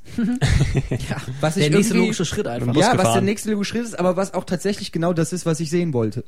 Ja, Ähm, das stimmt. Muss ich sagen, fand ich auch, das war das Einzige, was mich an diesem Film auch heute noch interessiert, ist dann die Szene, wo das Kind irgendwie ist und äh, dann im Fen äh, Fenster den Schatten irgendwie erst, ich weiß gar Mhm, nicht mehr genau, mhm. wie es war, aber ähm, die Vorstellung einfach, so ein fucking T-Rex äh, vor deiner Zimmertür zu sehen, schon geil. Ja, ich finde auch, also die beiden Sequels, die sind natürlich, äh, Ja, natürlich. Weder, Äh, weder vom Eindruck, den sie hinterlassen haben, noch überhaupt qualitativ äh, sind die an den ersten rangekommen, aber sie haben mich jetzt auch nicht enttäuscht. Also Ja, auch den dritten, das, der, der war jetzt nicht super, aber ich habe mich, äh, anders als bei vielen noch größeren Blockbustern, habe ich mich auch nach dem dritten nicht geärgert, den gesehen zu haben. Der war schon nett. Das Einzige, was mir gefehlt hat, war äh, Jeff Goldblum. Ja. Ich stehe tierisch auf Jeff Ich finde ihn super. Goldblum ist super. Es gab ja zuletzt das Gerücht, dass er gestorben sei. Der hat Ja. doch noch letztens diesen, Ja, diesen dann, dann, äh, ist, dann, dann ist er aufgetreten bei Stephen Colbert in einer TV-Talkshow in den, in den USA und hat dort gesagt, ich habe gehört, dass Jeff Goldblum tot ist. Ich möchte hiermit bekannt geben, dass er es nicht ist. Aber wenn er tot wäre, es wäre der beste Schauspieler, der je gelegt hat, habe ich gehört. Oder irgendwie sowas. Also Jeff, melde dich doch mal wieder. meld dich doch mal wieder, wir vermissen dich. Auf jeden Jeff Fall Goldblum ist den super. fand ich äh, schon im ersten Teil irgendwie Und Chaos-Theorie. in Independence Ja, genau. In Independence Day sowieso. Ja. ja. Der Oder Sebo, der Dritte von der Sternenmitte. Ey, jetzt Oder die Fliege. Die Fliege. Schwein. Cronenberg. Ein anderer Podcast. Seth Brundle, ja. Ja. Brundle-Fliege. Ah, so gut. Super. Aber Kein klassischer ähm, Blockbuster. wir müssen mal weitermachen. Ja, ich glaube auch fast. Wir Genau. halten uns hier. wir haben nämlich noch ein paar Filme. Genau, wir, wir haben jetzt über, über Jurassic Park geredet. Ich würde das Gespräch jetzt gerne auf eine andere große Serie von Steven Spielberg lenken, die letztes Jahr auch nochmal in die Kinos gekommen ist äh, und äh, anders aufgenommen wurde bei vielen, wie sie es vielleicht gedacht haben, die Indiana Jones Filme. Boah. Oh, jetzt, jetzt gehen wir echt dahin, wo es weh tut. Also, ja, ich finde äh, eigentlich Indiana Jones und Star Wars sind schon so Themen, die ein eigenes Postka Podcast rechtfertigen. In der Tat. Ähm, da gibt es so viel zu, zu sagen, was man, glaube ich, wirklich festhalten muss, ist einfach, dass wir aus einer Generation kommen, die damals mit Indiana Jones aufgewachsen sind. Wir waren Mhm. genau im richtigen Alter, als Indiana Jones rauskam, plus minus, sage ich jetzt mal. Aber äh, das hat uns so in den Bann gezogen, dass wir uns gar nicht davon befreien können, äh, da gewisse Gefühle mit zu verbinden. Und ähm, das ist ja auch das gleiche Problem, unter dem Star Wars dann zu leiden hatte. Ich weiß gar nicht, ob es möglich ist, diese Gefühle jetzt so als Erwachsener ab äh, äh, schon, ähm, sag ich mal, nie- wie sagt nicht abgehärtet, So- sondern so ähm, Zum, ja abgebrühter und, und, und schon Man so ein bisschen verbraucht. gesehen. Man hat Genau. viel gesehen. Es ist schwer, einen noch. Äh, wir, wir sind nicht mehr so kindlich naiv, können auch nicht mehr so an diese Filme rangehen. Deshalb hat es ein Film halt schwer. Trotzdem ähm, war der Scheiße in Ja. Indiana Jones 4. ich finde auch, also natürlich ist das ein Argument, ähm, was auch die, die äh, Verteidiger von Indiana Jones 4 Mhm. immer wieder vorbringen, dass man den Film für sich stehen lassen muss und das äh, emotional irgendwie abkoppeln muss, dass es Indiana Jones ist und so. Und wir, wie du es gesagt hast, Eddie, wir kennen das ja alle von früher und sind damit aufgewachsen, da hängt unser Herzblut drin und so. Äh, aber trotzdem ist es doch einfach naiv zu glauben von den Machern, dass sie nach 19 Jahren endlich mal Indiana Jones 4 rausbringen, den man dann aber ganz rational, völlig ohne Emotion und natürlich auch deswegen mit einer unglaublich hohen Erwartungshaltung Mhm, sieht. Das ist einfach, das ist einfach absurd, das zu glauben. Also wenn, wenn man schon, äh, ich meine, nach, nach 19 Jahren, wenn man so ein Franchise fortsetzt, Mhm. das ist ja ohnehin schon äh, diskutabel, ob man wirklich nach 19 Jahren, ich glaube, es war 19. Oh, es müsste hier- 91, müsste glaube ich, glaub, Last es war Crusade. 90, 90, vielleicht 91, irgendwie, ja. ähm, verbessert mich, wenn ich es besser Ja, wisst. gucken wir äh, auf jeden mal. Fall, wenn man nach 19 Jahren sich an so einem epochalen Werk wie Indiana Jones noch, mal- noch mal heranwagt und dann noch einen Film rausbringt, einen Teil, dann muss man auch verdammt noch mal einiges in der Hinterhand haben. Da kannst du nicht einfach mit so einem irgendwie, ja, äh, Actionfilmchen, hier rennt er mal Genau, und hinten genau. explodiert was und ganz am Ende steigt Eben das Schiff in die Luft. Das reichte einfach nicht und das muss den Machen auch klar gewesen sein. Ja, aber das, das wundert mich ja. Es war ihnen ja angeblich klar, weil wenn man sich mal die, Hab ich nix von die, die Geschichte, die Entwicklungsgeschichte vom neuen Indiana Jones anguckt, dann wird man ja feststellen, dass sie äh, unzählige Drehbücher über Bord geworfen haben, neu geschrieben haben. Frank, Frank Darabont. Genau, bitte. und, und halt wirklich, das dann das Drehbuch war, ähm, wo, Ja. sie gesagt, wo sie alle eingestimmt haben, da hast du halt wirklich am Ende des Films gedacht, okay, dann will ich aber nicht wissen, wie die Entwürfe von den anderen Geschichten Eben. waren, weil wie scheiße müssen die gewesen sein. Ja, eben. Ja. Die hätten einfach Also- Fate of also Atlantis verfilmen Genau, sollen. Genau. aus, Ende. Also wir, wir, Geiler wir haben Indiana wir haben es ja schon im, im, im äh, LucasArts Podcast dann entsprechend angesprochen, die, Ja. die äh, LucasArts Adventures, die mit Indiana Jones gemacht wurden und Fate of Atlantis ist für ein Spiel eine fantastische Geschichte und hätte auch als Film perfekt funktioniert. Suche Ja, Atlantis. Atlantis ist das perfekte äh, Indiana Jones Thema. Also aber sorry, wenn die einfach nichts Besseres finden. Äh, also in, in, du kannst ja alles nehmen. Sogar äh, Quartermain-Stories sind teilweise besser als Indiana Die Jones Feuerwalze. 4. Ja, wirklich. Also es gab einzelne A-Team-Folgen, die waren strukturell interessanter und Ja. besser. Oder Akte X-Folgen in dem Fall. Besserer Vergleich vielleicht. Ja, also es tut mir leid, wenn ihnen nichts Besseres als diese hanebüchene Ja. unmotiviert erzählte geschrieben. Kack-Story einfällt von Indiana Jones 4. Ich bin so enttäuscht. Ich bin nicht mal enttäuscht von, ich bin nicht enttäuscht von Harrison Ford als, als Indiana Jones. Nee, ich bin nicht. Die Effekte, es war gut, es war ein bisschen viel CGI, kann ich auch noch, weißt du, ist auch nicht so schlimm. Aber die Story, die Story an sich, das, das, das Ja. Fundament, auf dem dieser Film baut, ist einfach für den Arsch. Absolut. Und vor allem auch dieser CGI-Punkt.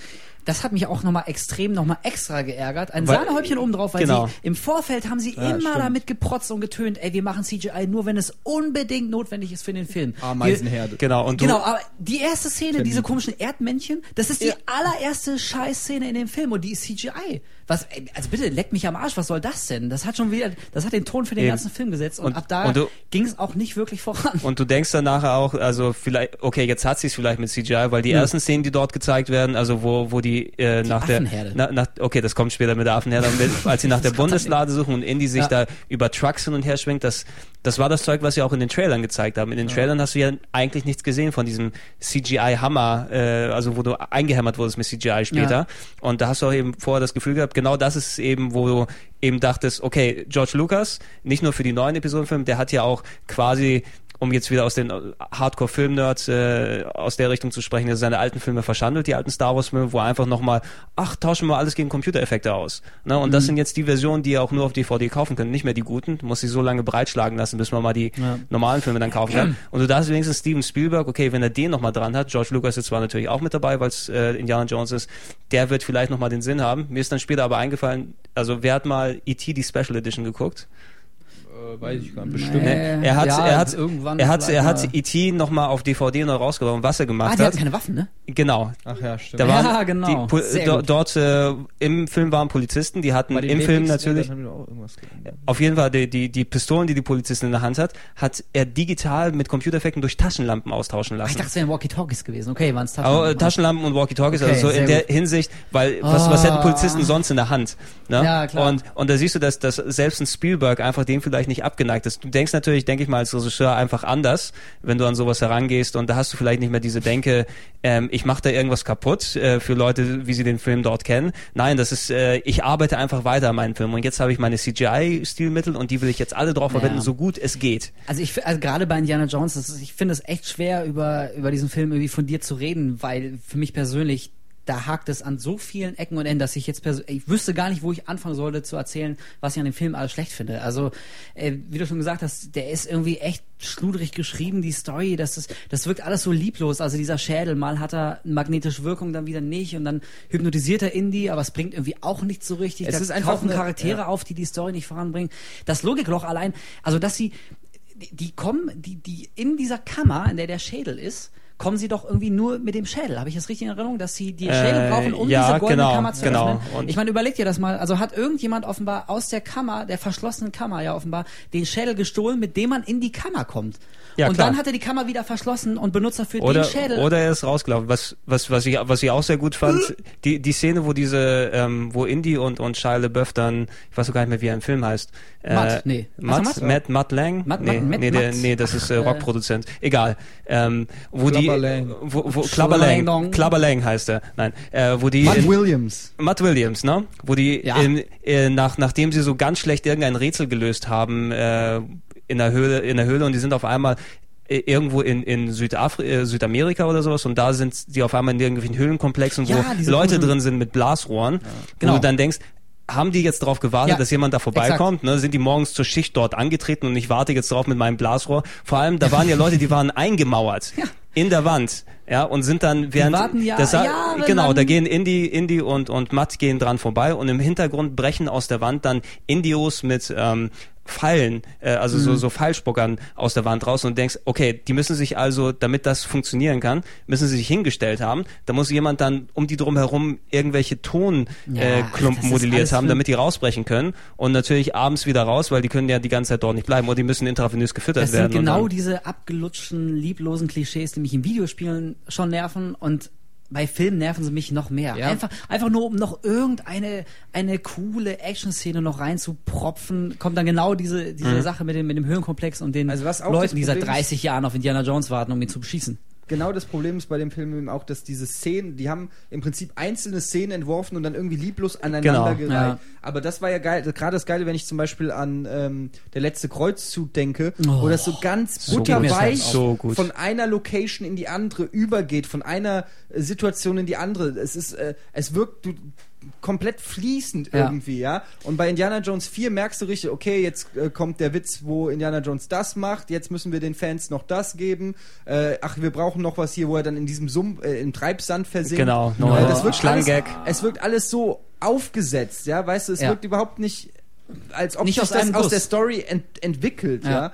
Und das ist eigentlich das, was ich im Film am übelsten nehme. Da stören mich gar nicht so diese einzelnen Sachen, ob da jetzt ein Also- CGI-Erdhörnchen ist oder so. Da kann ich, kann ich drüber wegsehen, wenn der Rest halt stimmt, ja. Aber der Rest stimmt in dem Film halt einfach nicht. Und das Eben. ist das, was Genau, ich, das- das ich ihm wirklich übel Exakt, in nehme. anderen Filmen, weißt du, da hat jede, jede Aktion folgte halt auf die da Ja. vorhergehende Aktion. Also die Story hat sich durchaus logisch aufgebaut. Jede, Exakt. jede Setpiece, jede Szene, im Kontext war das absolut logisch, dass sie als nächste kommt. Und wer Aber war bei, denn- bei der Kristallschädel, Genau, war's- der, die Szene hättest du auch anders zusammenschneiden können, in einer anderen Chronologie. Es hätte an der Ein- eigentlich Story wenig Eine geändert. Frage, die, die auch gern mal an unsere Zuhörer jetzt. Wer war denn eigentlich der richtige Antagonist? Wer war denn der Bösewicht bei Indiana Jones 4?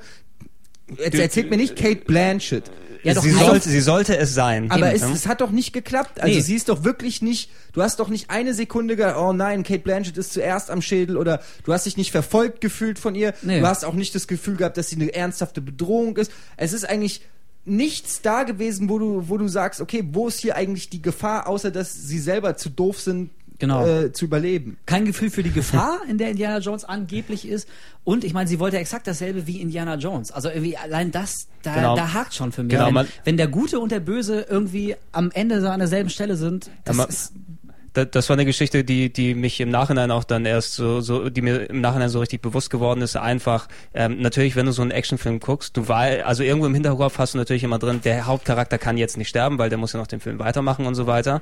Äh, aber in den alten Indiana Jones Filmen wurde die Gefahr immerhin noch richtig vermittelt. Ne? Wenn der Indy äh, mit der Peitsche zwischen Autoreifen hinhängt und, und äh, unten am Boden entlang rauscht oder sowas, das war eben aufregend. oder an der Seite Ne? vom Panzer. Bei- oder bei- im Tempel des Todes. Genau, genau. Ne? Beim, beim vierten Das war Teil, bei, bei Teil 4 haben sie eben komplett aufgegeben, dass sich sel selbst die Helden haben sich nicht mehr oder die die die Hauptdarsteller nicht mehr so gefühlt, als ob die überhaupt in Gefahr sind. Also alleine hier äh, äh, Marion im, im äh, Jeep drin, die dann einfach, ich fahre mal jetzt über die Klippe und dann springe ich dort rein. Oh und mein mein, mein Sohnemann kämpft dort äh, auf dem äh, hinten auf dem Auto drauf mit dem Schwert gegen eine andere Frau, aber ich fahre mal noch ein bisschen links. Also total egal was mit einem selbst, ich weiß ja, ich komme da heil raus. Ne? Als ob du so einen God-Cheat angemacht hast bei dem Computerspiel. Genau. Haben die, und wenn so ich mir die den gespielt. billigsten Kill holen will, dann sage ich einfach Kühlschrank. Also, Bums aus Ende. Der Ja, Kühlschrank. fand ich okay. Ach, das, das fand ich auch, das, Das war- fand, ich, das fand ich lustig. Nein, Ja. nein, nein, nein, nein, Da ich kein das also nicht finde ich auch nicht schlimmer, als mit dem Schlauchboot aus dem, Ja. aus dem äh, Flugzeug zu springen. Doch, das ist noch schlimmer. Auch das Ja. war schon echt ziemlich doof, muss man mal zugeben, aber der Ja, verdammte glaub- Kühlschrank, da war es irgendwie vorbei. Ich erinnere nur an die South Park Folge. Der Kühlschrank. Ach so. Was sollte das, Mann? Was sollte Ja, das? es ist natürlich schon, Ey. es ist schon, sie haben es ein bisschen übertrieben, das gebe ich schon zu. Also eine Atombombe im Oder- Kühlschrank überleben Sorry. ist schon Ja, auch, es war aber- ist auch für Indie übertrieben, aber es ist, es ist schon auch nicht ganz ernst gemeint. So, das, so, das, darf, das darf man dann auch nicht so Ja, du, du, du hast, du hast gemerkt, da ist wahrscheinlich vom Bild am Ende ausgegangen, weil ich finde, dass, dass die Szene, die danach gefolgt ist, so vom Look her, war schon geil, ne? Dass Indy dort steht und der Atompilz eben Ja, da aber das, hochsteigt. das ist äh, das mit dem Kühlschrank. Also natürlich war das mit dem Schlauchboot war auch schon sehr an den Haaren herbeigezogen. Da muss man auch echt, das muss man einfach mal so hinnehmen, dass er es natürlich überlebt.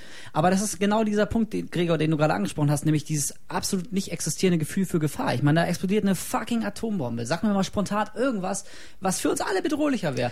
Aber Indy verk verkriegt sie einfach im Kühlschrank und überlebt auch das. Also weißt du, wenn Mhm. Bricht ein sich nicht einfacher mal was. Kühlschrank Wenn es schon Jack Bauer gewesen wäre, hätte ich gesagt, okay, der. oder Hugh aber- Jackman. Ja, auch oder der Hugh kann Jackman. das. Weißt du, aber also wenn, wenn selbst der Kühlschrank reicht, um eine Atombombe zu überleben, also Das hätte wo, sich Michael wovor Bay nicht soll ich.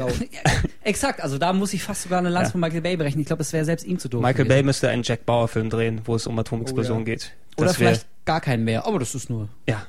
Nee, aber. Ja, nee, also- es kommt ja neuer Indiana Jones äh, 2011 in die Kinos. Ist Wir sind gespannt, ob äh, sie sehr stolz darauf sind, was sie gemacht haben, weil immerhin hat der Film scheißen viel Geld eingespielt. Oder ob sie trotzdem sehen, dass sie auch äh, einiges hätten besser machen können.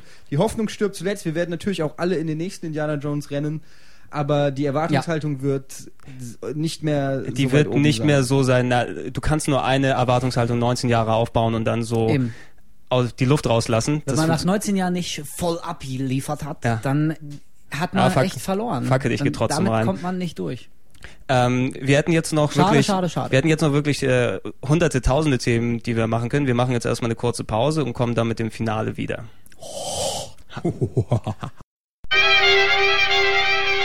So, da sind wir wieder zurück, äh, frisch gestärkt und Blase entleert. Da ist er wieder. Ja. Ganz entspannt. Äh, bevor wir jetzt äh, bis in alle Ewigkeiten hier weiter darüber überführen, wir könnten es natürlich machen, aber ich glaube, dann überleben wir es einfach Wenn nicht, wir weil wir uns totgeredet haben. Zwischendurch noch eine Pizza bestellen, können wir das gerne machen. Ja, nächstes Jahr vielleicht. Geil, ich freue mich schon.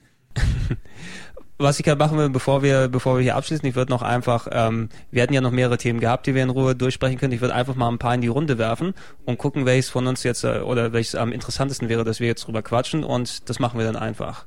Also, ähm, wer ist für Matrix? Wie wäre es für Matrix? Ja, was steht denn noch zur so als Auswahl? Thema oder ob wir den Film Okay, da, okay, dann sagen wir mal äh, Matrix. Äh, Ich habe die Regel nicht verstanden, Herr Jauch. Na gut, äh, was, was mögt ihr lieber? Matrix, Terminator oder Zurück in die Zukunft? Boah, äh, Terminator 1 oder 2, das ist für mich schon ein Unterschied. Ich würde ich würd die einfach beide bequatschen Oh. dann. Ja. Äh, da muss ich sagen, dann, wenn ich wählen muss, nehme ich Terminator 2. Für mich immer noch einer der besten Filme, die je gedreht wurden. Und zwar nicht nur als geiler Actionfilm, sondern einfach ein filmisches Gesamtkunstwerk, an das wenig, wenig, wenig rangekommen ist seitdem. Ich, Seitdem. ich lasse nichts auf Terminator 2 kommen. Eddie? Ja, also ähm, da kann ich das, kann, diese Wahl kann ich nicht treffen. Also ich habe zu allen drei. Sophie's Choice. Welches. Kind Ich habe liebt man ich am hab zu liebsten, allem, äh, ja, ich habe zu allem was zu sagen. Ähm, ich kann Wir können, wir können auch gerne die Quick-Variante machen. Wenn wir uns dann einschränken, dann reden wir über alle ja, drei eben. über alle drei kurz. Ja. Über alle drei. Okay. Okay. Ter Terminator 2. Du hast schon damit angefangen. Ich pflichte dir bei. Einer der besten Filme, die je gemacht wurden. Ja, absolut. Ich finde, äh, das ist halt irgendwie, wenn man sagt Terminator 2, finde ich unglaublich geil, kommt als Replik des anderen meistens immer, ja, sehr geiler Actionfilm für das Action-Genre. Aber ich finde, äh, Terminator 2 hat, hat einfach viel mehr geschafft. Also der hat irgendwie Genregrenzen erweitert. Der hat von der, von der Bildsprache her sowieso, von der Ästhetik, natürlich Action, müssen wir nicht drüber reden. Aber auch von der von der emotionalen Wucht der Story, das äh, habe ich in der Form in, im Actionfilm noch nicht so gesehen. Also allein die Szene, in der Sarah Connor dann drüber sinniert, dass bizarrerweise der Terminator, diese Killermaschine, der beste Vater für ihren Jungen wäre, den sie sich eigentlich denken könnte und verlässlicher als jeder. Entschuldigung, ich weiß nicht, ob er das gehört hat, aber äh, Trant ist jetzt gerade wahnsinnig geworden. Jetzt ist er offiziell jetzt. durchgedreht.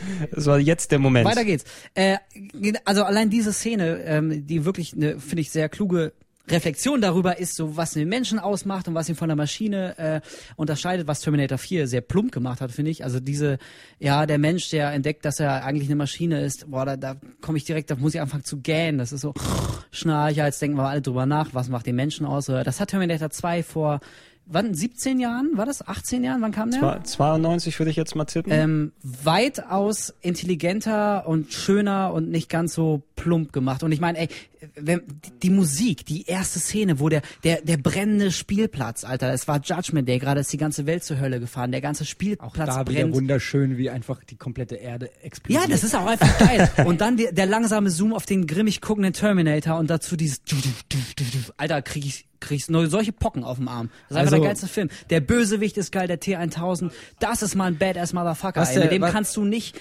Was weißt der Film neben Action und ähm, Story und so alles richtig macht, ist vor allen Dingen das Pacing.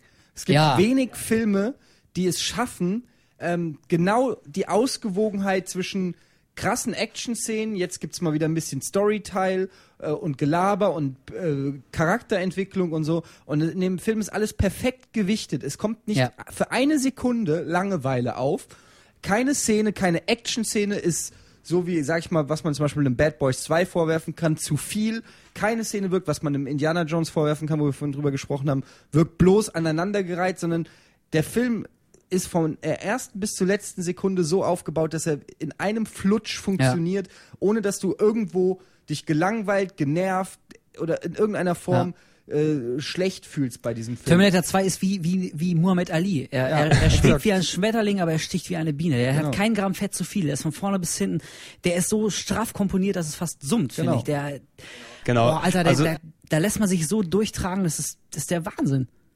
Also ich, ich, ich trage diese, also ich merke es natürlich auch, wenn ich die, die Filme dann dementsprechend nochmal schaue. Ich habe den zuletzt auch nochmal geschaut, weil ich mir auf HD-DVD einfach nochmal geholt habe, das vierte oder fünfte Mal jetzt zu Hause und so weiter und so fort.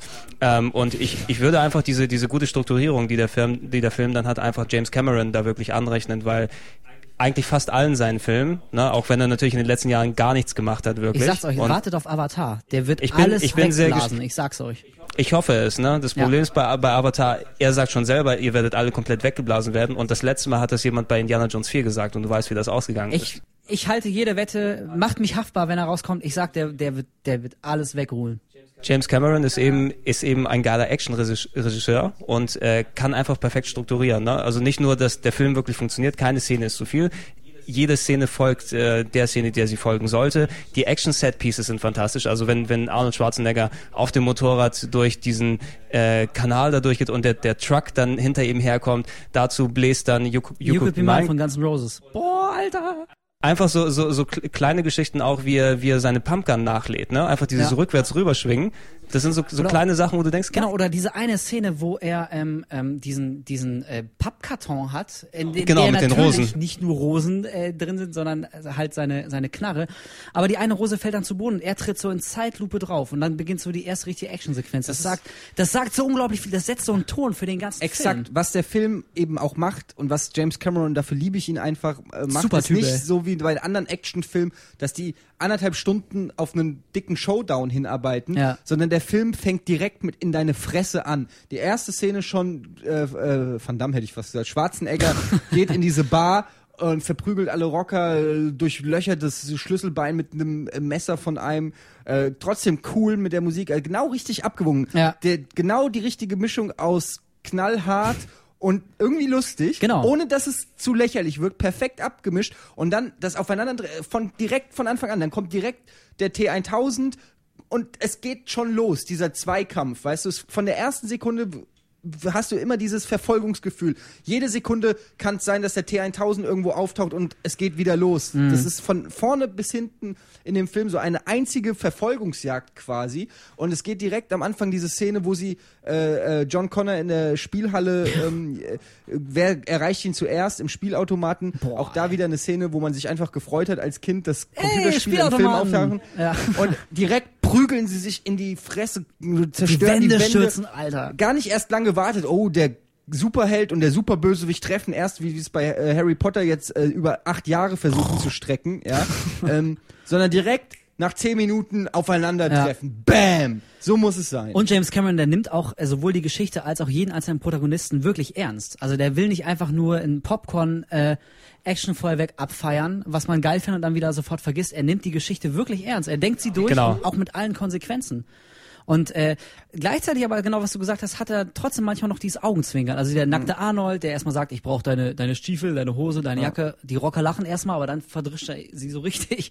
Das, und dann, dann kommt er halt raus zu Bad to the Bone, wo er dann auch im Audiokommentar meinte, ähm, dass ich glaube, ja genau, und der, der Cutter meinte, glaube ich, das sollen sie bitte nicht machen, weil es so ausgelutscht ist, dann Bad to the Bone bei so einer Szene einzuspielen. Aber er hat's durchgedrückt, weil er meinte, das muss sein. Und er hatte wieder mal recht. Das ist einfach eine geile Szene, wie Schwarzenegger rauskommt dieser, in dieser Lederkluft, die man jetzt auch einfach Al- Ultimate abgespeichert hat als. Bild. Also ja, man, man, man, man, man sieht es eben sehr gut. Also der Grund auch, wo, wo, warum eben Terminator 2 so gut funktioniert hat, war eben, es war ja, wenn du es wirklich auf den Grund runterbrichst, fast schon ein Remake von dem allerersten Prinzip ja. Terminator. So strukturell, was es angeht. Natürlich, äh, Cameron hat die Möglichkeit gehabt, damit zu üben. Und jetzt quasi, du hast, ja, äh, er hatte die Grundstruktur schon da und er hat einfach gefeilt an jeder Szene, wie gut sie funktionieren Ja. kann. Ne? Dazu noch die Geschichte eben, dass er weiß, an welchen Punkten kann er irgendwas Augenzwinkern dran setzen. Äh, Wenn du dir beispielsweise mal Terminator 3 dann nimmst, ja, gedreht, glaube ich, Jonathan Mostow oder sowas hier, Ja. 2000 sonst was, der hat ja quasi auch versucht, wieder exakt das Gleiche zu machen, also nochmal äh, den Kampf zu nehmen zwischen Arnold und einem anderen Terminator, da war es jetzt ein weiblicher Terminator, ich habe keine Ahnung mehr, was hier ist, Terminatrix. aber die haben dort genauso versucht, dann, genau, hm. Die war mal mit Andreas Türk zusammen. Kleine äh, Randnotiz. Christiana Loken? Ja. Was? Ja. War das vor seinem, seinem Sexskandal auf der Brücke? Ja, ja. Ah. Verdammt, ich gönn dem Typ einfach nichts. Und das erst nicht. Auf jeden Fall in, in der Hinsicht, der, der dritte Teil war ja quasi genauso strukturiert, nur da hast du gemerkt, wenn da ein anderer Regisseur als äh, James Cameron dran ist, die Gags, die, die dann dort verbaut wurden, ähm, hier, Talk to the Hand oder was auch immer dort war, ne? Das war so mehr. Äh, Ja, also ich muss mich mal outen. Ich fand den jetzt nicht so katastrophal schlecht wie viele andere. Ich fand den ähm, Katastrophal will ich es jetzt nicht nennen, aber nicht so. Recht spät. Ich habe ihn nicht im Kino gesehen und dann glaube ich auch echt erst später Ich auf DVD. Äh, äh, der ist auch wirklich nicht toll. Und äh, das Problem, was was schon der dritte hatte, vom vierten Mal gar nicht zu reden, der den können die echt mal nehmen und sich sonst wo entschieden. Der vierte Ach, den war, fand ich nee, okay. Nee, Nee, der äh, war mies. Der war wirklich. Auf jeden Fall, äh, eigentlich war die ganze Geschichte nach dem zweiten auch schon erzählt. Da, Ja, das genau, war genau. das perfekte Ende, wie er, Gott, ey, wie er sich da in die geschmolzene Lava, einen Stahl darunter fahren lässt, den Daumen noch nach oben und vorher, wie er sagt, ich verstehe jetzt, warum ihr weint. Ja, oh. Alter, ey, Super. das ist für einen Actionfilm krieg ich Gänsehaut. Das ist so super. Ja, ein, ein einfach Da hätte man- Magic, Magic Moment Magic Terminator Moment, ja. 2 war auch am Ende äh, beim Showdown, wenn ähm, der T1000 quasi erst, äh, wie war's, durch dieses Gas zu Stein ähm, Genau, ja, das Äh, war schon kurz vorher eben, wo er was dann festgefroren wird durch, Wasserstoff, durch ja. ja, was, äh, ein Wasserstoff, Ja, flüssig- flüssiger Wasserstoff. Und er wird quasi zu Stein, versucht noch so weiter zu gehen, dusch, dusch, und bleibt, merkt plötzlich, wie sein Bein stehen bleibt, aber der Wille ist trotzdem stärker. Ja. Er, und dann kreist er quasi sein eigenes Bein kaputt und dann geht er hin, hasta la vista, baby, bam. Bam. Und äh, bis, da, bis heute sind wir uns nicht sicher, wäre es nicht besser gewesen, wenn man ihn einfach in Steinform gelassen hätte, aber gut.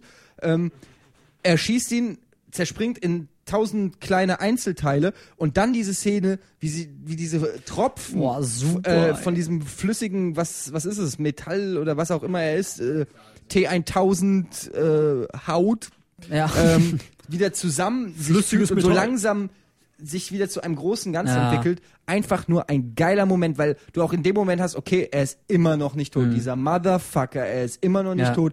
Lasst uns beeilen. Nichts wie weg. Das ist also das hat hier, falls dir noch nicht ganz klar gewesen sein sollte, wie gefährlich der Typ wirklich ist. Ab der Szene war es echt klar. Es geht hier echt um alles. Ich meine, der ist der ist echt erstarrt. Arnie hat ihm eine Kugel verpasst. Er ist in tausend äh, Jason Patrick, Stücke. Besitzer. Ja, super, ey. War doch. Jason Patrick? War, nee, Robert, Robert Patrick. Robert Patrick, ja. Ich Ich dachte dachte schon, hä? Äh, sorry. Ja, Sehr Was, strange. ja, war schon. Und generell auch, äh, also mittlerweile natürlich jetzt auch äh, ähm, durch fast schon gewöhnlich, muss man sagen, die ganzen Morphing-Effekte. Aber damals, ey, das war eine Revolution des Actionkinos. Sowas hast du noch nicht gesehen. Wie der Typ da, wie der T1000 durch die Gitterstäbe Ich habe geht. dazu mal eine Frage. Der Vielleicht absolute eine, Wahnsinn, eine, eine wirklich eine logische Frage, die ich bis heute immer noch in Streitdiskussionen äh, erlebe und bis heute keine hundertprozentige Antwort habe. Und zwar kann der T1000 ähm, nur sich in Sachen verwandeln, die er vorher in irgendeiner Form gesehen oder berührt hat, weil meiner Meinung nach kann er das nämlich nur. Er kann nur Sachen ähm, in sich, sich in Sachen verwandeln, mit denen er in irgendeiner Form in Kontakt gekommen ist. Er kann nicht einfach von 0 aus auf Ja. 100 sich in irgendwas das wird zumindest impliziert, äh, weil äh, in dieser großen Verfolgungsszene, ne, wie sie mit dem Auto dann nachts wegfahren und er ähm, schwingt sich noch mit seinen Krallenarmen ähm, auf das Auto und so, da bleibt ja auch so ein kleines Stückchen dann übrig und John Connor fasst das an und wirft es ihm so hinterher und äh, das, er verflüssigt sich wieder und, und assimiliert Genau. es dann so. Und daraufhin kann er sich ja dann später am Ende auch in John Connor verwandeln und er berührt ja auch Sarah Connor äh, mit, mit, mit der Nadel ganz leicht. Also ich bin mir nicht, ich müsste das vielleicht nochmal schauen, ähm, es sei denn einer von euch oder du weißt das jetzt so spontan, aber ich glaube, das wird nicht, nicht explizit gesagt, aber ich glaube in der Tat, dass es so ist. Nee, es wird, es, dass es war er ja die Dinge eh, irgendwie berühren Ja, muss, er Arnold Schwarzenegger sagt kann. irgendwann, er kann sich nicht in äh, organische Sachen verwandeln, aber halt in, in irgendwelche, weiß ich nicht, zusammengesetzten Sachen wie Messer, Knives und so weiter. Ja. also Keine- ohne dass er keine- eine Vorlage gehabt hat dafür, wie bei den Menschen zum Beispiel, Es beispielsweise. gibt ja diese Szene, wo er in, in dieser äh, Anstalt ist und dann ähm, der Boden ist. Und dann aus diesem schwarz-weiß karierten Boden Genau. ähm, sich rausmorft. Auch fiese Szene wäre, dem Wachmann Ähm, das, das Hirn durchbohrt. Aber das kann er auch nur, glaube ich, weil er halt gerade diesen Boden sieht. Also, weißt du, was ich meine? weil er dort mal gewesen ja, ist genau. vorher. er kann ne? quasi das spiegeln oder sich in das, was er gerade sieht, annehmen. Aber äh, ich bin nicht hundertprozentig Ich sicher. auch nicht. Also ich glaube, das wird irgendwie angedeutet, ähm, dass er wirklich die Dinge mal sehen oder oder auf jeden Fall berühren muss.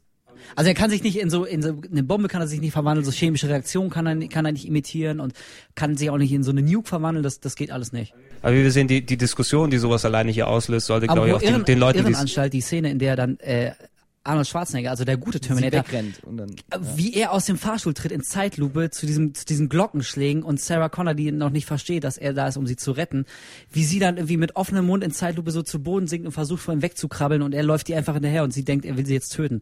Das ist so eine dichte emotionale Szene. Das ist einfach, ey Terminator 2, ganz im Ernst, super Film. Also losgehen, gucken, wer es wirklich noch nicht geschaut hat. Kaufen, gucken, sonst ja, aber was gibt machen. es denn ja? sowas überhaupt? Leute, die den noch nicht gesehen haben. Leute, die haben Episode 3 noch nicht gesehen. Und das werden immer mehr, glaube ich. Outet euch, Freunde.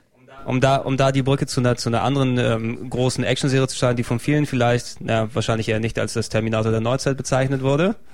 Na gut, nicht ganz so, aber das war ein Film, wo, wo ich mich auf Sequel, glaube ich, wie auf kein anderes gefreut habe, weil der erste Teil so gut gewesen ist. Das war Matrix. Man muss einfach sagen, bei Matrix, ähm, das ist einer der wenigen Filme, wo die Nachfolger es geschafft haben, der, sogar dem ersten Teil im Nachhinein zu Ja. schaden. Das ist selbst bei Star Absolut. Wars nicht passiert, weil du hast deine, deine Genau. Urtrilogie und die hast du in deinem Herzen und das ist cool. Die Auch bei noch super. Indiana Jones. Ich finde die ersten drei Teile immer noch gut, egal wie beschissen der vierte ist. Aber Matrix ähm, ist durch die Nachfolger schlechter geworden. Ja, und das ist echt traurig. Als, also Matrix 1, wenn es nur Matrix 1 gibt, wäre einer der besten Actionfilme, die es gibt. Ja, und würde heute auch noch. Wär, wäre auch heute noch, ist auch von Effekten und allem super geil, also da gibt's nichts auszusetzen. Ähm, aber dadurch, dass da gewisse ähm, Geschichten erzählt werden, wo du dir Gedanken drüber machst, ähm, welchen Sinn das hat, die dann mit den zweiten und dritten Teilen angeblich beantwortet werden sollen, wird alles ad absurdum geführt. Ja, absolut. Ich finde also, Also- ich äh, glaube auch nicht daran, ähm, was ja halt immer wieder behauptet wird. Ich kann es auch nicht beweisen, das Gegenteil nicht, aber äh, ich glaube auch nicht daran, dass die Story von vorne bis hin Nee. so, schon feststand, durchkonstruiert war. Wenn man sich allein mal, Niemals. das ist ein ganz kleines Detail, aber so das, das, das Artwork, das, das Cover-Artwork der ersten DVD anguckt, da gibt's auch noch nicht diesen typischen, diesen Grünfilter in der Schrift und im Bild, da ist alles, genau, und später ist ja, Teil 2 und 3, sobald die in der realen Welt spielen, äh, Quatsch, in der Matrix und nicht in der realen Welt, haben die alle diesen Grünfilter. Der macht ja, das ist ja dieser Matrix-Look. Und den, Ja. der war im ersten Teil noch nicht so ausgearbeitet. Und Immer ich glaube das einfach erfunden. nicht, dass sie von vorne, von vornherein schon wussten, wie sie die Geschichte beenden. Was schon, Das was, was ich schon sehr merkwürdig finde, eben, wenn man wirklich dann die, die nächsten beiden Teile da dran packt, äh, verglichen mit dem ersten. Der erste ist eben für sich genommen ein richtig gut schlüssiger und in sich funktionierender Und Actionfilm. auch hier, da hätte man einfach Schluss machen müssen. Genau, ne? Also einfach die, die, die Sachen, die, die, die damals abgefeiert wurden, das waren eben ja, Konzepte, die jetzt noch, noch nicht so tausendfach durchgekaut sind, ne, wo sich die, die Wachowski-Brüder bei Animes und sonstigen äh, Vorlagen da bedient haben und die Ja. zu einem eigenen Gemisch zusammengebaut haben, mit einzelnen Szenen, die auch wirklich dann cool verbaut sind. Also wenn Neo das erste Mal lernt, äh, äh, Karate zu machen. Der Kampf mit Lawrence Fishburne ist super geil. Ja. So, solche Geschichten. Und äh, wo, wo vor allem ähm, es ja, es fängt als stinknormaler Film an und es baut immer weiter auf und es wird dann immer größer und so und dann gegen Ende hin, wenn Neo einfach durch die Luft fliegt, ne, du fühlst, das, das ist die Progression, die dort angekommen ist. Ist ähnlich, wenn man es jetzt vergleicht mit solchen Spielen wie Infamous beispielsweise, ne, du mhm. fängst als Normalo an und am Ende bist du eben der, der durch die Luft fliegen kann, so, so, so begleitet dich der Film, ne, und erzählt nebenbei eine richtig coole Geschichte. Sieht geil aus. Sieht geil aus. Problematisch ist, ist es eben, der erste Film endet damit, dass Neo wegfliegt aus dem Bild und ja, jetzt haben wir den Salat. Jetzt äh, wissen wir alle, dass die alles können. Mhm. Wie wollen wir den Film weiter aufbauen? Das ist dann komplett in die falsche Richtung dann eben gegangen. Mich interessiert nicht wirklich, wie es außerhalb der Matrix aussieht, ehrlich Exakt, gesagt. Diese ja, ganze genau, Science-Fiction äh, äh, Matrix wurde ja immer mehr zu einem Science-Fiction-Film. Diese ganzen Raumschiffe und die ganzen anderen Typen und so. Es hat eigentlich interessiert. Was man ja. geil fand, war am Anfang, wie hieß die Tante äh, Trinity, ähm, als sie dann da am Anfang äh, äh, wegrennt vor den Agents und so und diese ganzen Szenen, Durchs die in der Fenster Matrix standen, ja genau, das, ja. wo so ein reeller, von, von einem einigermaßen reellen Background das stattgefunden hat, das war geil.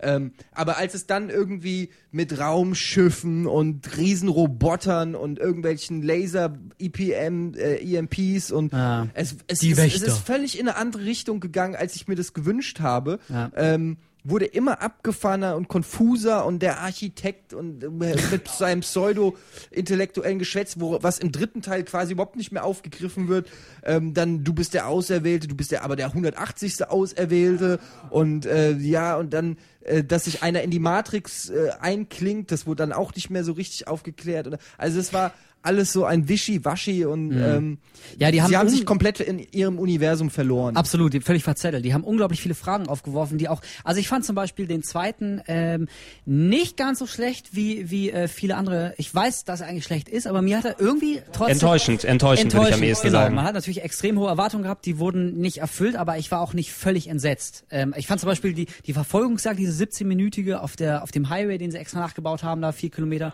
das war schon geil. Also ganz, das gucke ich mir, das war schon cool. Das gucke ich mir gerne an. Da, da um auf, auf die Action-Szenen da nochmal drauf äh, zu sprechen zu kommen, also das ist das, was eben dann nochmal hochgedreht wurde. Im, Im, zweiten Teil eben, du hattest längere Action-Szenen, größere, die Verfolgungsjagd auf der, äh, auf der Autobahn, den äh, Burley Man Fight, glaube ich, wie man den so nennt, wo er auf einmal gegen 1000 Agent Smiths ja, äh, dann kämpft. Viel zu lang.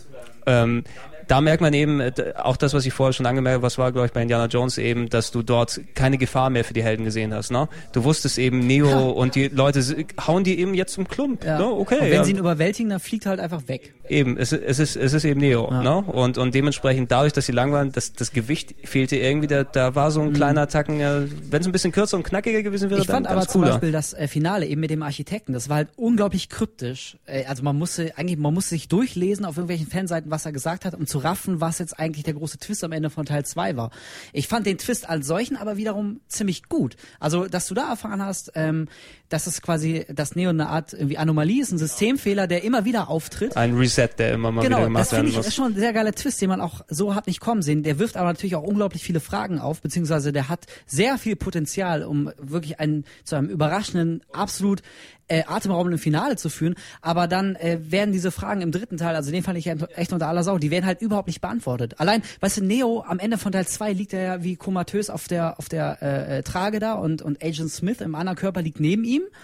Weißt du, und, und Neo ist in dieser komischen Zwischenwelt äh, gefangen. Äh, weißt du, und, und, und, in der in der echten Welt hängt, hält er ja noch diese Wächter auf, weil er auf einmal seine seine seine auserwählten Fähigkeiten, der stoppt doch in der echten Welt auch die angreifenden Wächter. Und du dachtest, Alter, wie geht das? Ist das jetzt auch eine Matrix? Ist die echte Welt gar nicht die echte Welt? So, weißt du, die geilsten Theorien. Und in Teil 3 sagen sie halt einfach, naja, mein Gott, er macht's, er ist halt der Auserwählte, er ist Neo. So, damit ist das ganze Ding abgehakt. Das hatte so viel Potenzial zu einer wirklich intelligenten, vielschichtigen Geschichte. Und diese wirklich kitschige, halt einfach, theatralische ja, Sterbeszene von Trinity. Boah. Da hat das ganze Kino gelacht Boah. und zwar zu Recht, muss ich sagen. Ich also wusste auch, die war einfach war so schlecht, scheiße. die war aufgesetzt, die war unglaubwürdig, die war auch schon mit Anlauf genommen. Also du wusstest ja, es wurde ja schon zehnfach ja. von zehn verschiedenen Leuten prophezeit und auch dann so, ah oh, ja, kannst du sie jetzt retten? Wir wissen, du bist traurig, bla bla, kannst du jetzt mhm. bitte deinen einstündigen äh, Kampf mit, mit äh, dem Agent haben und so.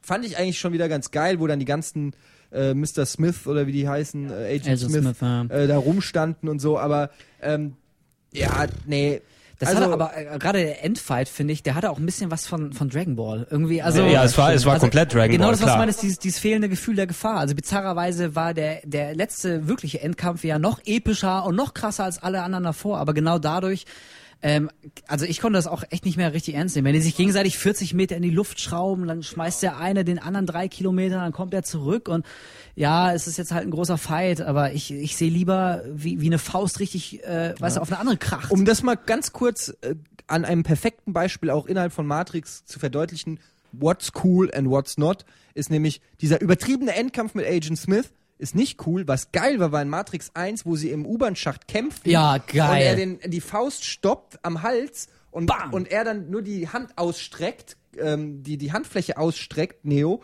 und dadurch äh, den ähm, Agent wirkt, also quasi wirkt, weil er genau mit den Fingerspitzen an den Kehlkopf Ja. noch rankommt. Das ist so ein kleines, subtiles Ding, wo ich mich, ich bin super Martial Arts Fan, interessiere mich super für Kampfsport und den ganzen Gedöns und ich fand super geil, das war ein smart, weil ich sowas noch nicht kannte aus irgendeinem Kung Mhm. Fu, dieses Ding, so, weißt du, damit habe ich in dem Moment nicht gekriegt, das war geil. Und im dritten Teil haben sie einfach nur brachial, ey, wir schleudern ihn statt 10 Meter noch 40 Meter Ja. hoch und bigger, better, louder, more, aber es war einfach nicht diese Subtilität, dieses Geile, dieses, die Cleverness hat gefehlt. Und genau das, was du gesagt hast, ähm, die, die echte Welt, äh, die hat einfach keinen Schwanz interessiert. Ja. Also das nicht nur die Geschichte, also der zweite Teil fängt an, du siehst erstmal eine Stunde lang, wie, wie Sion aussieht. Hätte auch wirklich cool werden können. Endlich sieht man, wie Sion aussieht, die letzte Zuflucht der Menschen. Aber dann ist es halt das ist so. eine scheiß Grotte. Ja, es ist eine Scheißgrotte und die sieht noch nicht mal cool aus. Das kennt man aus tausend anderen Science-Fiction-Filmen. Also am Ende von Teil 3 laufen die in diesen, genau, laufen die in diesen Walkern rum und halten die Wächter ab. Irgendwie, das könnte aus jedem x-beliebigen Anime sein. Das, das war nicht cool, das war nicht innovativ, das hat man schon tausendmal gesehen. Dann kommt ein EMP, dann fallen die alle zu Boden. Alles ist grau und braun und das interessiert, also das, dass die Macher nicht gerafft haben, dass wir deswegen nicht in den Film gehen. Wir wollen nicht sehen, wie es in Sion aussieht. Interessiert mich nicht. Ich will sehen, dass in der Matrix, dass da, dass da geile, geile Kämpfe abgezogen werden, dass sie verdammt nochmal Genau, und einen ordentlichen dass du, dass du da vernünftige Reaktionen oder sowas mitbekommst. Ja. Das war ja das Coole auch am ersten Teil, wo du einfach die drumherum stehen, die da auf einmal für die ist es natürlich, die haben ja keine Ahnung, was dort passiert. Ne? Das ist, als ob du da in echt irgendetwas sehen würdest. Und das fehlt natürlich komplett, wenn du dann nur Agent Smith Genau. und äh, Neos dort herumfliegen siehst. Also es, vor allem diese, ähm, im letzten Teil, dieser Angriff auf Sion, der, ich weiß nicht, wie lange der gedauert Zu hat. Ne? lang. Ey, jeden gefühlte zweieinhalb Stunden. wo du auf ein, einfach dann weißt, okay, ich weiß, was ihr jetzt hier machen wollt, aber ich, äh, lass uns die Zeit doch einfach nicht verschwenden, lieber Regisseur. Ich möchte mir das eigentlich jetzt nicht So angucken. voll mit Klischees. Wisst ihr Ja. noch, dieser Kampf, wo dann dieser Junge, Der kleine der es Junge, nie ja. auf die Reihe gekriegt hat, der Ja. von allen gehänselt wurde, aber erst dann derjenige, der in den Kampfroboter steigt und dann die Welt rettet. Also sorry, was soll das Ja. denn? Erspart uns doch einfach diese Kacke. Und überhaupt, also äh, ich müsste den dritten, glaube ich, nochmal gucken. Ich habe jetzt nicht alles so Nee. präsent, äh, aber irgendwie, ich, ich glaube, das Ende vom Lied war einfach so die Aussage, ja, gut und böse heben sich jetzt irgendwie gegenseitig auf, oder was? Also Neo, Neo gegen, gegen Smith und die heben sich gegenseitig auf und alles ist wieder gut, Alter. Und dafür gucke ich mir drei Matrix-Filme an, wegen, wegen so einer Wischiwaschi-Aussage. Ja. Da muss ich sagen, äh, Was ich, was ich sehr lustig fand, ist, wenn, wenn sich jemand die eines der tausendfach extensiven äh, DVD-Sets mal gekauft hat, die rausgekommen, teilweise sogar mit Neo-Büste oder sowas mit Ja, die dabei. super, die haben ja Audiokommentare mit draufgetan auf die DVDs. Einerseits von Leuten, die die Filme mögen und andererseits von Leuten, die die Filme was hassen. ich aber wieder gut finde. was, das finde was ich geil. dann Das sehr ist lustig, cool. Ja. was ich dann sehr lustig fand. Also w- du hast quasi deine eigene Mystery Science Theater Spur, wo Leute Ja. dann sagen, schau dir das mal an, das macht absolut keinen Sinn und sowas so Filmkritiker. den diese, DVDs drauf? Das ist auf den auf den DVDs drauf. muss ich ja wissen, direkt der mal zu Hause gucken, ob ich das habe auf meinen DVDs. Ich hab muss mal gucken. Es, also wie gesagt, Aber- es gab tausende Editionen. Ich weiß nicht bei welcher was dabei ist. Fast noch schlimmer als bei Matrix-Filmen. Diesen durchsichtigen Plastikcase mit Büste da irgendwie. Genau, den ich mir damals auch für billig Geld geholt habe und dann einfach verkauft habe, weil ich die Audiokommentare geguckt habe, weil das So wirst du ja nicht im machen. Schrank haben, so ein Mutantenbiest. Ja, auf jeden Fall Matrix war echt ähm, quasi damals, der erste Teil war 99, glaube ich, sage ich mal so gut gelaunt, 99, glaube ich. 97, 98, Nee, ich 99 glaube, es um war, den Dreh. es war 99. Auf jeden Fall war Matrix 1 war so der erste Film des neuen Jahrtausends. Der hat irgendwie ab Matrix war war nichts mehr ganz genauso wie es Das vorher muss man war. dem Film lassen. Also Action, Absolut. actionmäßig hat Matrix 1 neue Maßstäbe gesetzt. Ja. Es war, es war der erste Film, der vor allem auch die DVD quasi eingeführt hat. Ne? Es war der erste Film, den jeder als DVD zu Hause hatte. Stimmt, musste. Ja, und ja, eben Bullet Time. Also mittlerweile Bullet auch Time- sehr, sehr Vom Max Payne geklaut, und, und ja, vom. Blade geklaut tatsächlich. Oder vom Blade. Muss man an der Stelle sagen, viel, viel, Matrix hat viel Ruhm eingeheimst für diese Pistolenkugel-Szene, die aber davor schon in Blade äh, leider in schlechter, aber von der Idee her in exakt genauso umgesetzt wurde, als ähm, wie heißt der, der den Bösen spielt? Äh, Steven Was, Dorff. äh, Steven, Dorff, Dorff. im ersten Teil auf ähm, Wesley Snipes schießt und äh, oder umgekehrt, ich weiß gar nicht mehr. Und dann weicht da auch dieser auf ihn ku fliegenden Kugel in Zeitlupe aus. Ähm, Ja, wobei, auch also- überhaupt viele der Action-Szenen, die in, in Matrix verfeinert und verbessert wurden, sind in Blade in einer ähnlichen Form schon spektakulär äh, zelebriert worden. Blade kriegt zu wenig Credit, muss ich sagen. Blade 1 für die Action, die Boah, er das ähm, ist noch mal etabliert hat, meiner ganz Meinung nach. anders. das ist, das, Ich ist, find, das, äh, das ist schon mal eine Aussage. Das ist wirklich ich. eine Aussage. Ich finde Blade 1 auch echt kacke, Entschuldigung. Aber ein anderes Thema. Äh, ich finde aber hier, von wegen Bullet Time, das ist so eine Sache, das nervt mich auch so ein bisschen, äh, weil alle immer so vor Bullet Time schreien. Äh, Zeitlupe ist nicht gleich Bullet Time. Also mittlerweile immer, wenn's, wenn wenn Slowdown gibt, äh, schreien immer alle sofort reflexartig Bullet Time, aber nur weil eine Szene langsam abgespielt wird, ist das keine Bullet Time. Weil dann hätten wir die schon seit 30 Der Jahren. Also, Protagonist muss quasi in Normalgeschwindigkeit bleiben, während der Rest langsam ist. Ist das Bullet Time, ne? Oder wie? Naja, äh, also das, das, das äh, Besondere an, an dieser berühmten Bullet-Time-Szene äh, von Matrix 1 auf dem Dach, Neo, ne, wie weicht aus, diesen beiden Kugeln, war ja wirklich, dass sich, dass sich in der Tat die Kamera um diese gesamte Szene dreht, während in Zeitlupe er einem Objekt ausweicht. Mhm, dass Und- die und Kamera eine in- normale Geschwindigkeit hatte. Genau, und das in der Form hast du in der Tat noch nicht gesehen. Das hat wirklich äh, so, das wie wir es heute äh, kennen, Matrix erfunden. Also von daher, alle schreien immer sofort Bullet Time, Bullet Time, aber eben äh, Zeitlupe ist nicht gleich Bullet Time. Das muss man ihm mal zugutehalten, das haben sie schon echt erfunden. Stimmt, es war auch nicht die einzige Szene. Ich glaube, ich habe das damals auch im Making-of gesehen. Am Anfang, wenn, wenn Trinity diesen Jump-Kick im allerersten Genau. Teil macht. Ne, da, die springt ja in die Luft und bleibt quasi, als ob sie in der Luft hängen bleibt. Und da dreht sich die Kamera eben um sich, was im echten Leben eigentlich nicht möglich wäre. Ich glaube, die haben es irgendwie so gemacht, dass die dann so eine Art Kameraring um sie Genau. drumherum gehabt Ganz haben, der dann eben Kameras, sehr, sehr Zeit, der, der sehr nah dreieinander ausgelöst hat. Das ist so auf einmal, als ob so eine ganz schnelle Kamerafahrt hat. Also später auch in schlechten Videos von Coolio oder irgendwelche solchen Geschichten. Ja, das ist ja genau das Ding. Also mittlerweile siehst du äh, wie Bullet Time auch in, in äh, äh, weiß nicht, ukrainischen Musikvideos. Das ist nicht mehr so ganz cool. Aber trotzdem bei allem, bei, bei aller Matrix-Enttäuschung, äh, das haben sie wirklich eingeführt und das hat man in der Form auch echt noch nicht gesehen. Und also auch von daher, in Credits! jedem Film oder in jedem Verarsche auf YouTube oder so wird die Szene verarscht. Also Ja. es Ja, gibt, glaube ich, klar. keinen Filmeffekt, der öfter verarscht wurde als Bullet Time von Matrix. Was aber auch wieder, wieder dafür spricht, äh, wie wichtig und wie gut er eigentlich war. Aber schon mittlerweile so eine, so eine Bullet-Time-Sequenz in- als Verarsche ist schon, muss man mittlerweile echt können. Also Ja. einfach nur die Bullet-Time verarschen, das, da gähnt man mittlerweile. Das Aber gut, wer, wer, die, wer die Filme seit langer Zeit nicht mehr gesehen hat und äh, auch wirklich immer noch dann denkt, die Dinger sind scheiße, den ersten Teil kann man sich wirklich immer noch geben und ist immer noch ein super Film. Absolut. Großartiger Film. Also, lasst uns zum letzten Thema kommen. und 1.21 Gigawatt? 1.21 Gigawatt? Dog! Great Ja, Scott! Ihr Äh, ahnt es schon, um welchen Film es Save, jetzt geht. save, save the best for last. Also, jetzt geht es um, Ba- nein, jetzt geht es um Back to the Future. Zurück in die Zukunft. Wie ich, wie ich mal proklamiert habe auf der Sendung, der beste Film aller Zeiten. Ja, also, und da hast du auch recht. Und damit können wir eigentlich den Podcast jetzt beenden. Nein. Ähm, Zurück in die Zukunft 1 war einer der ersten Filme, die mein Vater aus welchem Grund auch immer auf VHS hatte. Ähm, ich muss dazu sagen, äh, meine Eltern äh, leben getrennt. Ich war dann immer am Wochenende bei meinem Vater. Und da wurde dann, weil mein Vater Langschläfer ist und mit, mit, wie alt war ich da, als er rauskam? 85, 6, 7 oder irgendwie so, ähm, steht man als Kind äh, am Wochenende extrem früh auf, um Zeichentrickfilme zu gucken. Ha, ich weiß Ähm, genau, was du meinst. Ja, nicht mehr so wie heute, wo man dann eben das nutzt, um auszupennen, sondern man schläft, äh, man wacht vor seinen Eltern auf, also guckt man VHS. Und in dem Fall zurück in die Zukunft. Und ich habe, und das ist kein Witz, jedes Wochenende zurück in die Zukunft. Ich weiß auch nicht, was es ist, dass ein Kind, äh, dass man als Kind ohne Probleme das nochmal gucken kann und den gleichen Spaß empfindet. Ich habe zurück in die Zukunft, da war bis zu meinem zwölften Lebensjahr, glaube ich, 35 Mal oder so gesehen. Und äh, seitdem nicht mehr ganz so oft, aber ein, zwei Mal im Jahr mindestens. Jedes Mal, wenn er läuft, schaltest du den Und einfach jedes ein Mal, wieder. ich, also zurück in die Zukunft ist auch so einer der Filme, wie ähnlich wie bei mir noch Big Lebowski oder Pulp Fiction, die ich ohne weiteres einfach im Hintergrund laufen lassen kann und irgendwas anderes mache und mich einfach freue, wenn ich ab und zu mal hochgucke. Ah, da sind wir gerade, alles klar. So nach Motto, ja. Ähm, zurück in die Zukunft 1 ist perfekt. Ist perfekt und das Tolle ist, dass der zweite Teil ähm, das Niveau hält, finde ich. Äh, natürlich ist er nicht mehr, das Besondere ist nicht mehr da, weil das war mit dem ersten Teil, aber er führt so viel geile Sachen ein. Die ganze Zukunft ist auch heute noch super dargestellt. So viele Hinweise und, Und und, Cha Chapeaus zum, zum ersten Teil. Ich bin Ja. gleich fertig, dann könnt Ja, ihr. ja. Ähm, äh, und der dritte Teil flacht deutlich ab, weil er im Prinzip ein lauer Aufguss vom zweiten ist. Also da, da sind dann, da werden dann nur noch meiner Meinung nach die Running Gags abgefeiert.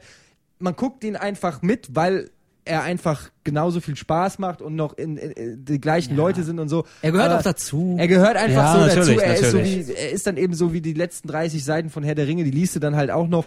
Aber ähm, der erste Teil sensationell, der zweite Teil super, weil auch nochmal die ganzen alten Szenen ähm, nochmal neu besucht werden. Das ist so super einfach gemacht. Mhm. Und er, er, hat, er, er bietet so viel jedes Mal, wenn du denkst, also der hat so viele Ideen, die reichen für drei Filme eigentlich.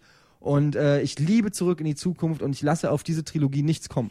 Ja, absolut. Und wir alle warten immer noch auf, auf das Hoverboard. Da warten wir alle immer noch drauf, auf dieses scheiß Hoverboard, mit dem Es wir sind nur noch sechs Jahre. Geil, dann kommt das Super. Hoverboard. Was, die haben ja schon die Schuhe rausgebracht, ja? Ja, stimmt. Von, von Martin im ja, zweiten Teil. ja. Leider, leider haben die keine Powerlaschen, dass so, dass die von alleine sich zu machen, aber Komm die sehen noch, immerhin so, noch. so crappy aus wie im Film.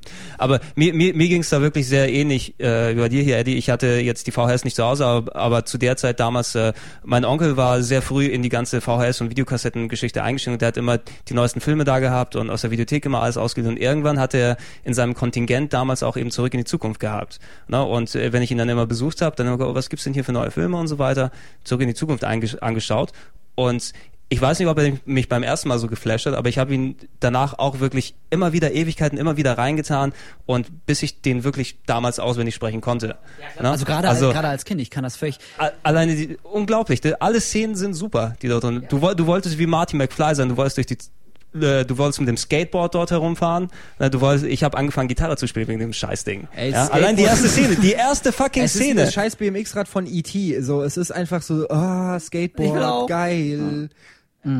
Alle, allein die allererste Szene, wo du siehst diese Uhren am Anfang, ne, klick klack, klick klack, und da ist auf einmal Marty mit der Gitarre in der Hand und geht und geht an diesen riesigen Verstärker, ne, schaltet das Ding ein und wird weggeblasen, weggeblasen vom Verstärker. Mir gefällt auch der zweite echt noch am besten, muss ich sagen.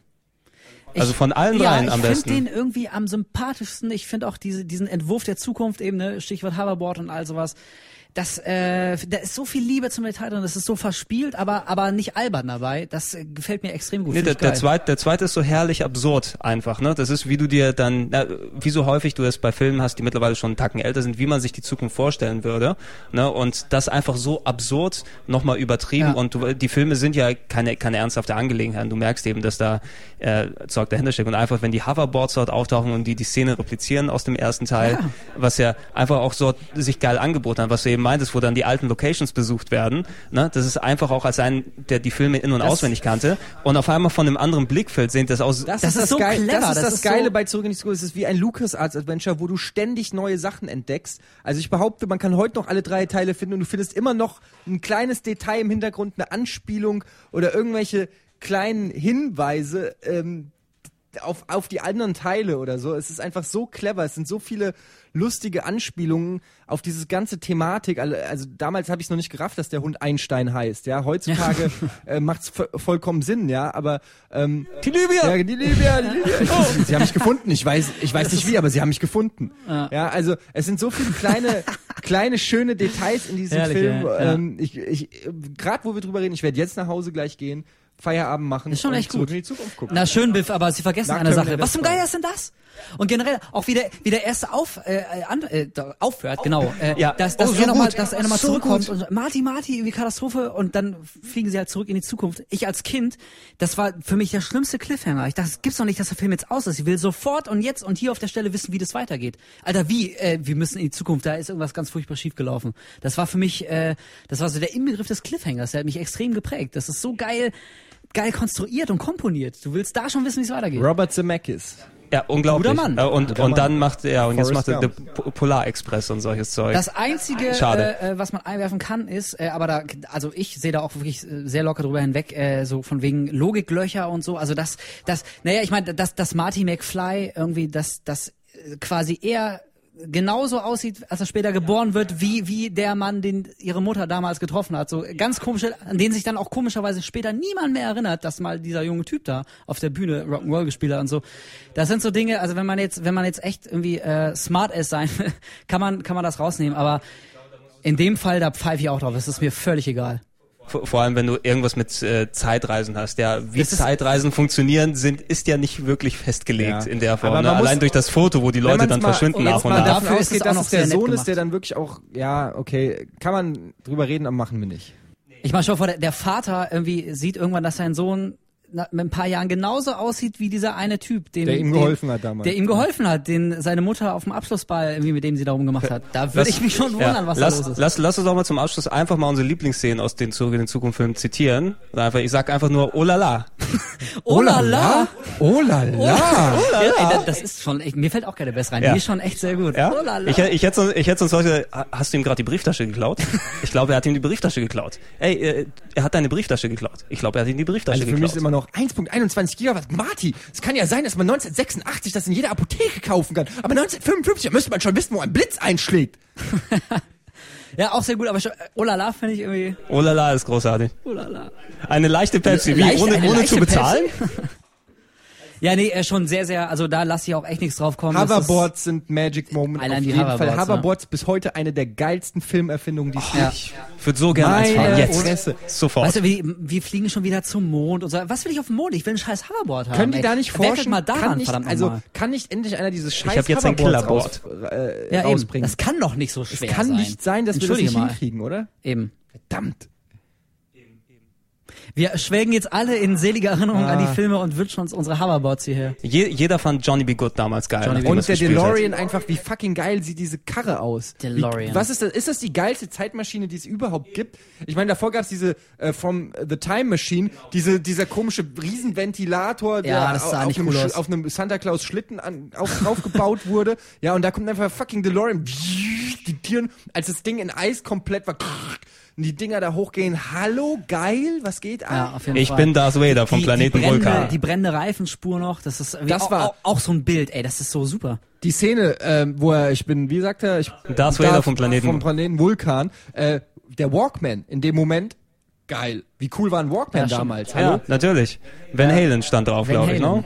Ach, schön. Äh, es ist einfach, einfach auch, so auch viele. Biff ist super, Biff ist geil. Biff ist auch allein dieser großartig. Name. Dieser blöde Trottel, Hallo, aber der Biff? ist super. Biff, ey, wirklich Biff. Kann ein Bösewicht cooler heißen als Hallo, Biff? talk, talk, talk. Ja, McFly, Du jemand zu Hause. McFly. Du feige Sau. Im Englischen sagt er übrigens, you're a chicken. Chicken, ja. Chicken.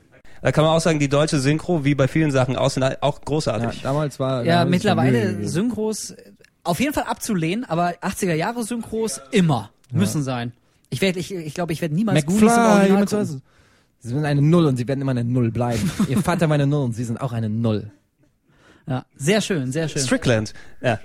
Egal, aber bevor wir eh ohne Ende hier weitermachen, würde ich sagen, lass uns das mal sind hier zu Ende bringen. 143 Ich hatte den Minuten. verrücktesten Traum. Ich dachte, ich bin im Jahre 2015. Nein, jetzt bist du, nee, wie? Ich dachte, ich ach egal, ich krieg's nicht Jetzt zusammen. bist du wieder im guten alten Ja, Jahr äh, 1900. 1955. Was? 1955? Calvin? Calvin. Wie Calvin? Ja, das stand auf deiner Unterwäsche. Calvin. Aber Klein. eigentlich auch, an der Stelle Ja. muss man ja mal sagen, fragwürdig, weil die Mutter ist schon geil, es ist der Sohn. Aber irgendwie, Thompson, äh, heiße Schnitte. also- Aber auch damals, man hat die Brisanz der Szene noch nicht ganz erkannt als nee, Kind. als Kind noch Aber nicht, mittlerweile aber muss ein bisschen unangenehm. Äh, Und heu heute macht sie einen auch ein kleines bisschen. Ja, Genau das Wort ist, was sie. Okay, Nicht, ja. wir, wir machen jetzt Schluss. Also danke für alle, die bis äh, hierhin zugehört haben. Und ähm, es hat uns hier in der Runde schon mal viel Spaß geha gemacht, einfach mal über ein anderes Thema zu labern, als immer wieder Games und äh, Seht ihr, wir sind gar keine Nerds. Genau.